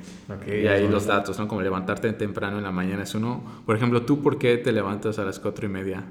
Punto. Actualmente eh, no lo he hecho, llevo un mes que, que como que rompí con esa rutina. Y fíjate, va de la mano con, eh, no sé si te acuerdas, pero yo pregunté de qué temas relacionados a mí, o sea, cómo la gente me ve, me percibe, y quizás esos temas poderlos traer aquí, aquí a este episodio. Y muchos ponían de que la, la disciplina, el trabajo, constancia, y es algo que la verdad te puedo hablar porque lo experimenté. O sea, he experimentado, te digo, gracias a Dios, la vida que me tocó fue de pues, aprender a trabajar, aprender a ganarme mis cosas. Y, y he experimentado desde el trabajo en oficina hasta el poder emprender un negocio formal, eh, un negocio, pues no, que no, no estoy vendiendo un producto, no estoy vendiendo un servicio y estoy, y te digo, lo, emprendí con, con Johnny con Miguel, con Pinche. Entonces, gracias a Dios, ahí empezamos como los tres, nos obligamos a llevar una rutina en la cual nos despertábamos a las 4 de la mañana porque pues, nuestro negocio, el rubro era pues, primera línea, alimentos.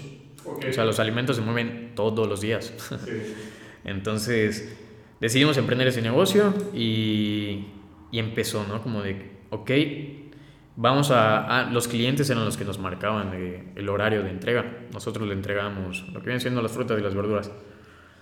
Entonces, eh, a raíz de esto, como que comenzamos a tener hábitos de, de levantarnos a esta hora para estar a esta hora y poder lograr con lo que acordamos a esta hora. Entonces nos dimos cuenta de que al levantarnos quizás a las 5 de la mañana no nos resultaba, ¿no? Llega un punto en el que tenías que estar corriendo y todo. Entonces nos propusimos el, levantarnos a las 4 de la mañana y es algo que yo nunca había hecho. O sea, yo me levantaba a las 4 de la mañana cuando hacía ciclismo, por ejemplo, cuando iba a pescar.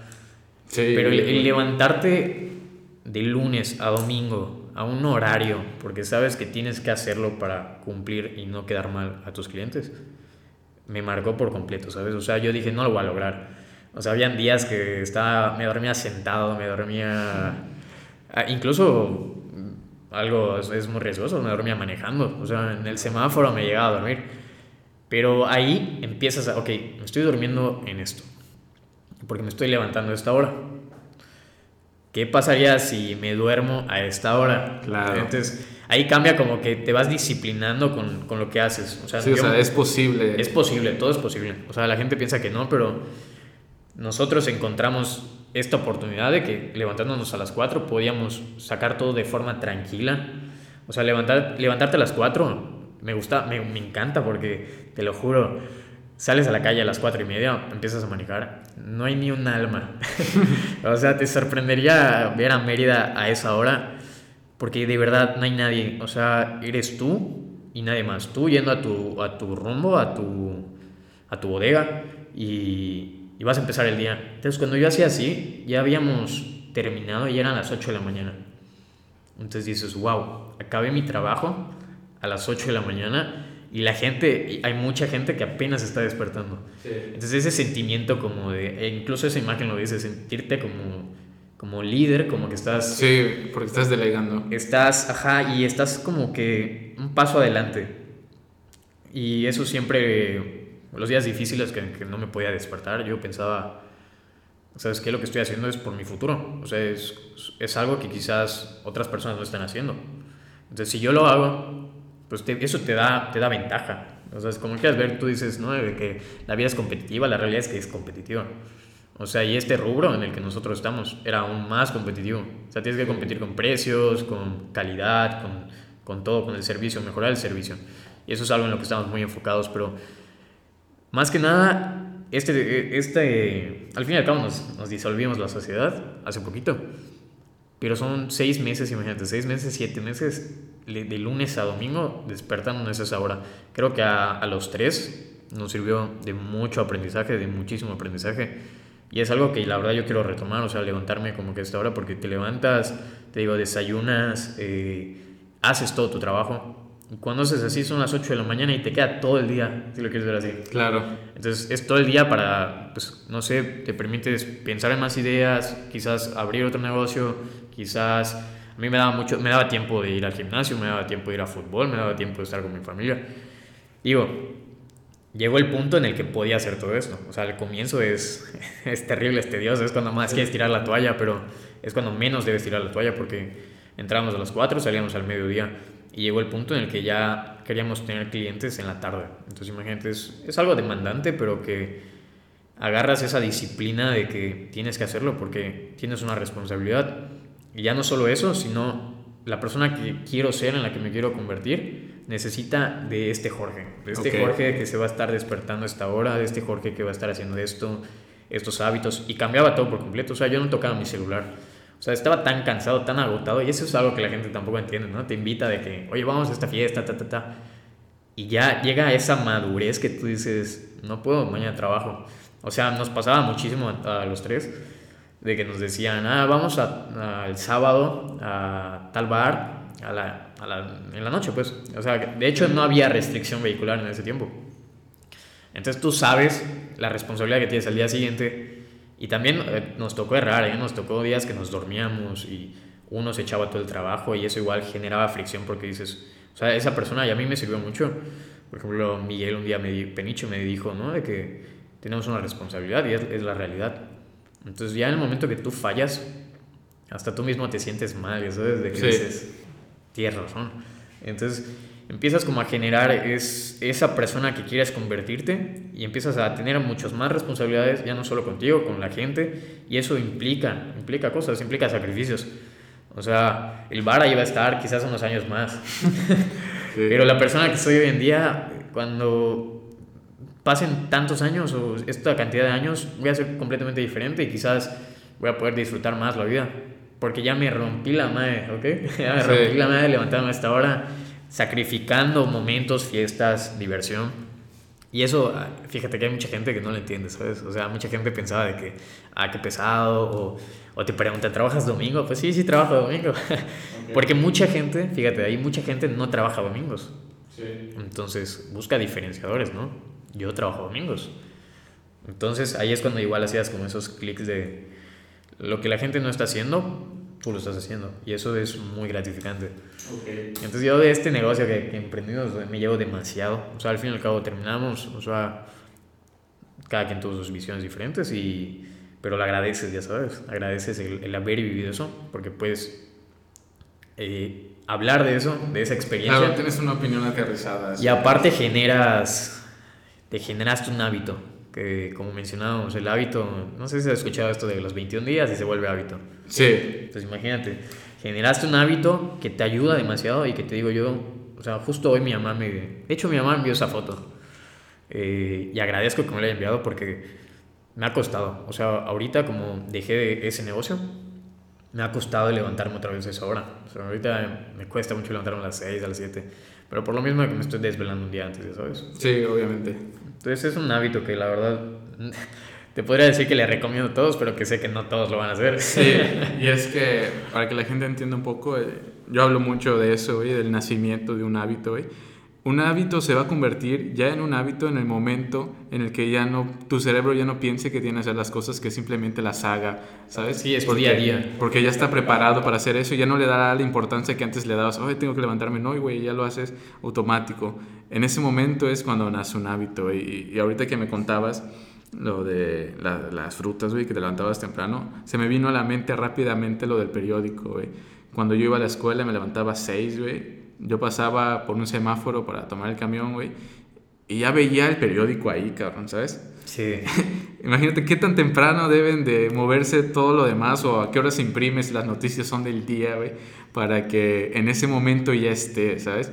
Y es curioso que aunque la información sea muy valiosa que esté en el, en el periódico, no compras dos, güey. Siempre vas a comprar solo un periódico. Y es bastante limitado y el esfuerzo que se hace, o sea, es una bomba, güey. Y yo lo veía a esa hora, o sea, yo a esa hora, punto cuatro y media, que, que ya estaba en la calle manejando, ya estaban ahí, ¿eh? O sea, la gente que vende periódico en, los semáforos ya se estaban instalando. Entonces, ahí igual te das cuenta como de que, wow, o sea, es increíble cómo la gente de verdad se rompe la espalda con los trabajos, o sea y punto yo llegaba a la central de Abastos y ya estaba lleno. o sea, a las 5 de la mañana ya hay un tráfico de personas increíble. increíble. O sea, ya habían días que.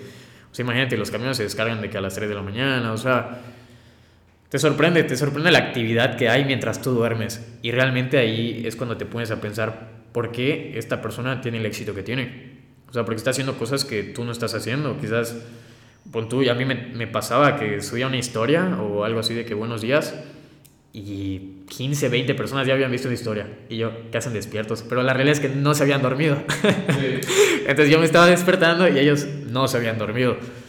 Entonces ahí vas como que viendo como que la diferencia igual en, en, la, en los hábitos. O sea, yo antes me, que nos íbamos de fiesta y regresamos a, a las 4 de la mañana y y ya hay gente trabajando a las 4 de la mañana. Entonces yo creo que, que es cuestión de, decisión y de disciplina, porque no es fácil, o sea, no es fácil, o sea, los primeros días me tenía que bañar con agua fría para despertar, porque de verdad no es fácil, Pero yo, he visto que es sano, ¿no? Bañarse con agua fría, güey. Sí, pero cuando yo lo, que me enfermo y cosas así, preferí optar por el café que llegaba al punto en el que ya la cafeína, ni la cafeína te ayudaba. Pero ahí igual, ¿sabes? Ahí eres consciente de que ok, esto ya no me está ayudando, ¿qué, qué hago? Pues me duermo más temprano. Pues ya, ya ni era mental, o sea, yo me acostaba y ya caía. Pero, no sé, es, es, muy padre como que experimentar ese tipo de, de oportunidades que la vida te presenta y, y pues darle. O sea, y, y, eso es algo que, que tomé o, o, hicimos después de, pues de los golpes que la vida me, me azotó bien duro. O sea, tú creo que lo sabes, obviamente. Entonces yo creo que ahí igual influye mucho el poder de tu actitud. O sea, el poder de tu actitud. Pero ¿cómo recibes eso? ¿no? Yo creo que es...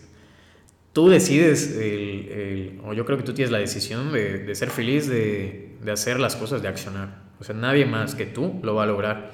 Entonces yo creo que, y se lo comentaba a el poder que tú yo creo firmemente en lo de las vibes, ¿no? Que, que no sé si, si, has escuchado eso de estás vibrando muy alto. sí, sí, sí. estás vibrando muy bajo. Pues yo, creo, yo creo que es verdad, ¿sabes? O sea, yo tengo una amiga esta que te comentaba, Marijose, que tiene su podcast. Sí. Y, y es una niña que admiro demasiado y que de hecho, si no está escuchando, un saludo a María José. Saludos. es de mis amigas más cercanas porque me, me, encanta cómo a las 6 de la mañana ya está subiendo historias de que está bailando, está cantando y tú estás abriendo el ojo. Entonces, entonces, ese tipo de gente es la que te das cuenta de que decide ser feliz. O sea, yo muchas muchas ocasiones, incluso cuando yo tenía momentos en los que pues, me daba la depresión y yo sufrí depresión, y yo le pedía consejos y ella tenía una visión de la vida totalmente increíble. O sea, de verdad, hay días, yo supongo que tiene días malos, o sea, sí, como todos. pero son más los días buenos que tiene y, eso lo hace porque ella lo decide, ella decide ser feliz. Tú puedes decidir ser alegre y aquí, de hecho aquí escribí un poquito de... Déjame te prendo la luz. Sí, sí, sí. Ve, o sea, podemos decidir nuestra actitud. Y eso, punto en el día tenemos mil oportunidades de, de ser feliz. O sea, yo creo que la alegría viene igual de las buenas acciones. Es decir, tú quizás al que te abre la puerta le dices buenos días. O sea, y esa persona la vas a alegrar. ¿sabes? Es quizás alguien que siente que, que a nadie le importa, que nadie la ve. O al mismo punto cuando tomas el camión y te subes el camionero todo enojado, pero le dices buenos días. Y cambia, ¿sabes? Cambias, cambias ese chip en la gente e incluso lo cambias en ti mismo. Porque tú ya te sientes como con esa energía de que, ah, estoy alegre y contagias. A eso voy con lo de la bike. Como que vibras alto y, y conforme vibras, vibras con los demás. O sea, claro. lo contagias. Entonces, el ser amable con los demás te permite sentirte bien y tienes la ventaja de que te anima a ser la mejor versión de ti. Eso es, es increíble. no es algo fácil porque, como te digo, todos tenemos la elección de ser felices, de ser alegres, el poder de nuestra actitud, el poder que tenemos de decidir ser felices.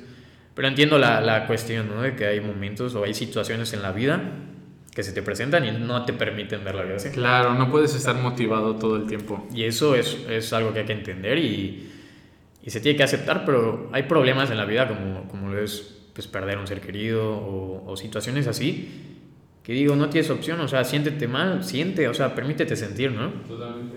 Entonces, pero hay problemas que, que dices, o sea, hasta te sorprende el problema cuando te lo cuentan, ¿no? Y dices, ok, haz algo, cambia y sigue, sigue con tu actitud positiva.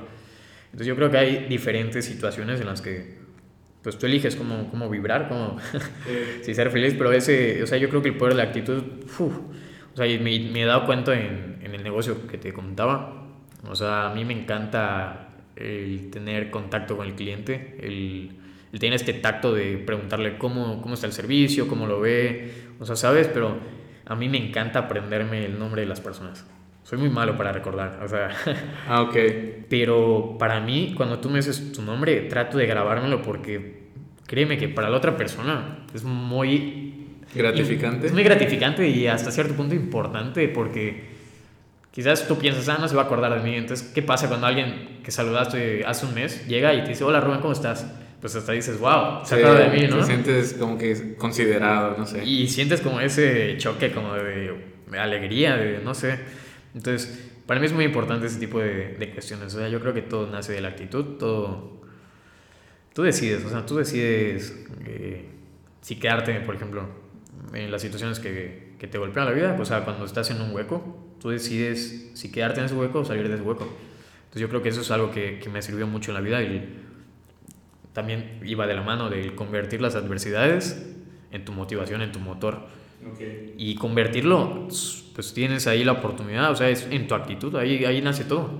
O sea, yo decidí ser feliz, decidí eh, tomar lo que me pasó, como la adversidad, y convertirla en el motor. ¿Por qué? Porque yo me hice muchas promesas. O sea, yo, yo tengo muchas promesas que me hice con mi hermana, o sea, que hice muchas, muchas cosas que convertí en ese motor, en, esa, en ese empuje que necesitaba para salir del hueco en el que estaba. Entonces, Ahí, ahí te das cuenta como de, del poder que tienes sobre ti. O sea, yo creo que me encanta relacionar, eh, a mí me encantan los temas de psicología, de, de, la mente, del poder de la mente. Sí. El poder que tú puedes tener en la mente de otras personas. O sea, a mí me encanta cómo, cómo todo eso juega en un mismo camino. Y, y yo creo que eso me ayudó mucho en, en el tema, cuando te mencionaba el tema de la resiliencia. Sí. el, el, el pasar situaciones muy difíciles en tu vida y poder aceptar eh, eso, o sea, yo creo que más que, que, aceptar es como esa serenidad, o sea, como sentirte de que ya aceptaste lo que te pasó, las cosas como son, te desahogas, acabas y continúas, o sea, no hay de otra. Okay. Porque la vida sigue, la vida sigue y cargas con cicatrices, o sea, es, es inevitable en esta vida. O sea, cargas con cicatrices, cargas con esa mochila y por más pesada que esté esa mochila llena de problemas, tienes que seguir. Y eso, mismo te hace fuerte. Y la única forma de ser fuerte es decidiendo ser fuerte. O sea, decidiendo continuar con tu vida, decidiendo tomar estas adversidades como tu motor. Entonces eso es algo que, que hasta yo mismo me sorprendo, si te soy sincero. Es lo que te digo que, que mucha gente me, me dice, ¿no? O sea, a mucha gente le da pena. Y la verdad no me encanta como de que, que me toquen el tema, pero sí, por ejemplo, cuando yo pasé lo que pasé, eh, a los meses, o sea, dos personas muy cercanas a mí perdieron un familiar. Entonces, como que tú dices, ok, yo estoy aquí, yo me siento así, y yo entiendo perfectamente cómo se está sintiendo esa persona. Y no es fácil, o sea, no es fácil. eh, a veces caemos en huecos. eh, depende, hay muchas situaciones en las que puedes, por las que puedes caer en un hueco. Yo le hablo, yo hago un hueco porque eh, hay una imagen que, que le enviaba a mi hermana que es como está el suelo, ¿no? Y hay un hueco y hay una personita ahí y hay una persona arriba extendiéndole la mano y esa personita en el hueco dice como de no siempre voy a estar aquí. Entonces, para mí es como que siempre que pienso en eso es esa imagen que viene a mi cabeza y digo, ok, te pueden extender la mano, te pueden ayudar y va a ser mucha ayuda. Pero la realidad es que si tú no quieres salir de ahí, no vas a salir. Sí. Entonces, ¿qué haces? Pues es que tomar todo eso, convertirlo en algo positivo, en alegría, en, en recordar lo bueno y ¡pum! para adelante. O sea, es, Claro. es muy difícil. No, no te voy a decir que es fácil. De hecho, yo ahí entra igual eh, eh, mucho la, la salud mental. La salud mental que mucha gente somos débiles mentalmente y, y- Sí. y no lo entiendes hasta que, por ejemplo, yo tuve la oportunidad de ir a- con mi psicóloga, de Andrea, de hecho. Si llega a escuchar esto, un saludo, Andrea. Y le agradezco mucho porque ella era muy directa conmigo. Era muy directa conmigo, o sea, de que hasta sonaba feo y... Pero te da un golpe de realidad, ¿sabes? Y, y dices, wow, tienes toda la razón. O sea, des, posterior a lo que pasé, o sea, tuve, tuve en la ruptura Ok, sí. y, y la verdad es que también vine para abajo. Entonces fue muy pegado y, y hablé con ella, ¿no? Y me dice, ok, acabas de, acabas de pasar quizás el dolor más grande de tu vida y te me estás desmoronando por esta situación. Totalmente. Y dices, o sea, y es el momento en el que cambia tu chip y dices, wow, tienes razón. O sea, me estoy yendo al vacío por esta situación y, Sí. y esto que no me mató, que esto que me hizo más fuerte y que me hizo ver la vida completamente diferente, porque en ese momento el Jorge que conocías cambió por completo, o sea, cambié la forma de ver la vida, cambié la forma de disfrutar la vida. Y, y ya, o sea, es, es como... No te puedo decir que existe una receta secreta para este tipo de situaciones, pero Claro.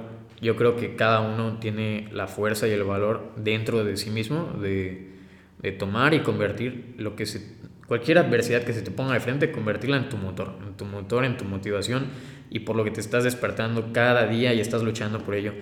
Y, y pues, o sea, a mí me sirvió mucho lo, lo que viví, lo- la experiencia que viví, porque te digo, después dos amigos, dos personas muy cercanas les pasó lo mismo y hasta sabía las palabras correctas que yo creo eh, para decirles. Porque esas son situaciones, ¿no? En las que a mí me pasó el, el día lo que, lo que sucedió. La gente te escribe, te llama, te escribe, te llama y tú estás en un shock. Ok. Y tú, y la gente te, te está marcando. O sea, digo, no voy a decir que no es educación, pero dices, o sea, ¿qué pedo? O sea, Sí. espérame, acepto o, o entiendo lo que me está pasando y luego me hablas, ¿no? Claro.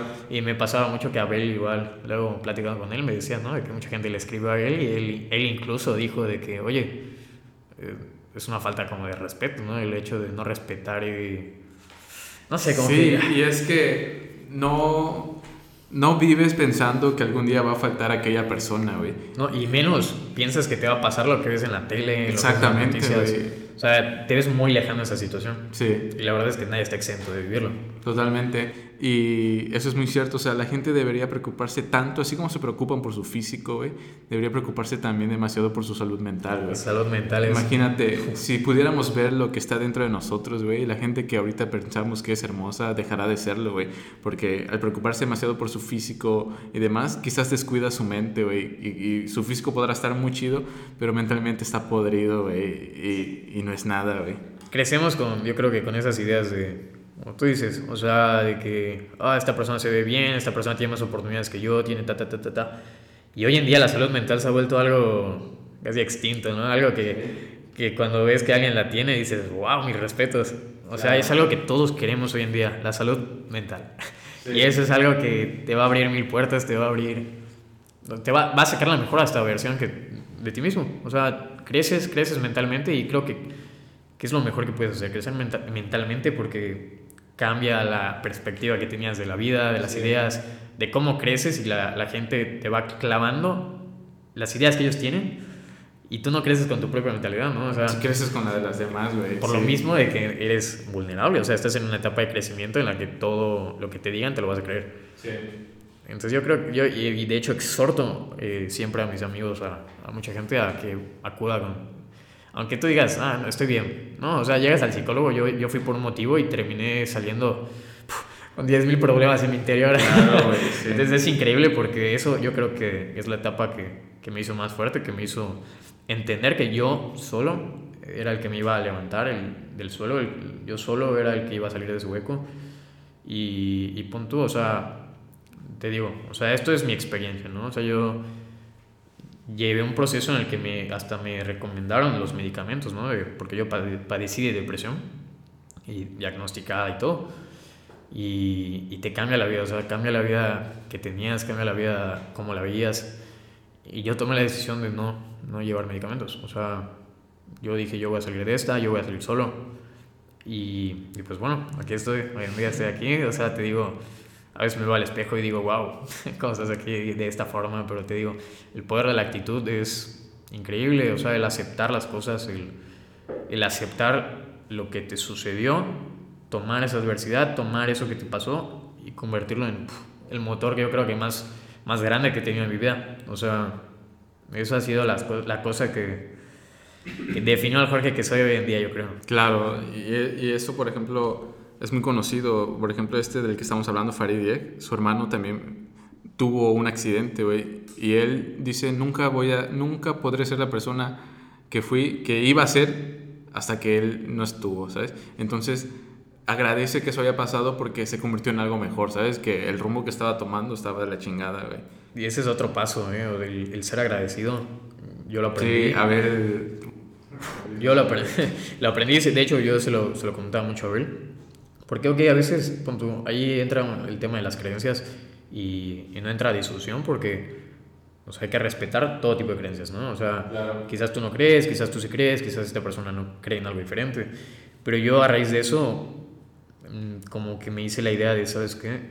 Hay que agradecer a la vida porque la realidad es que hoy en día el estar vivo es, wow, el estar aquí donde estamos es una oportunidad que tenemos que nos da la vida. Y punto, o sea, yo aprendí, eh, empecé a hacer ese hábito de el día que, el día con día, al levantarme agradezco el estar aquí, el abrir los ojos.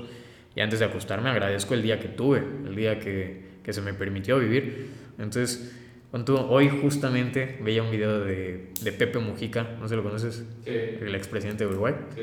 Y fíjate, él decía, hay que darle gracias a la vida, triunfar en la vida no es ganar, Triunfar en la vida es levantarte y volver a empezar cada vez que uno cae. Entonces dices, wow, o sea, ese, ese expresidente es...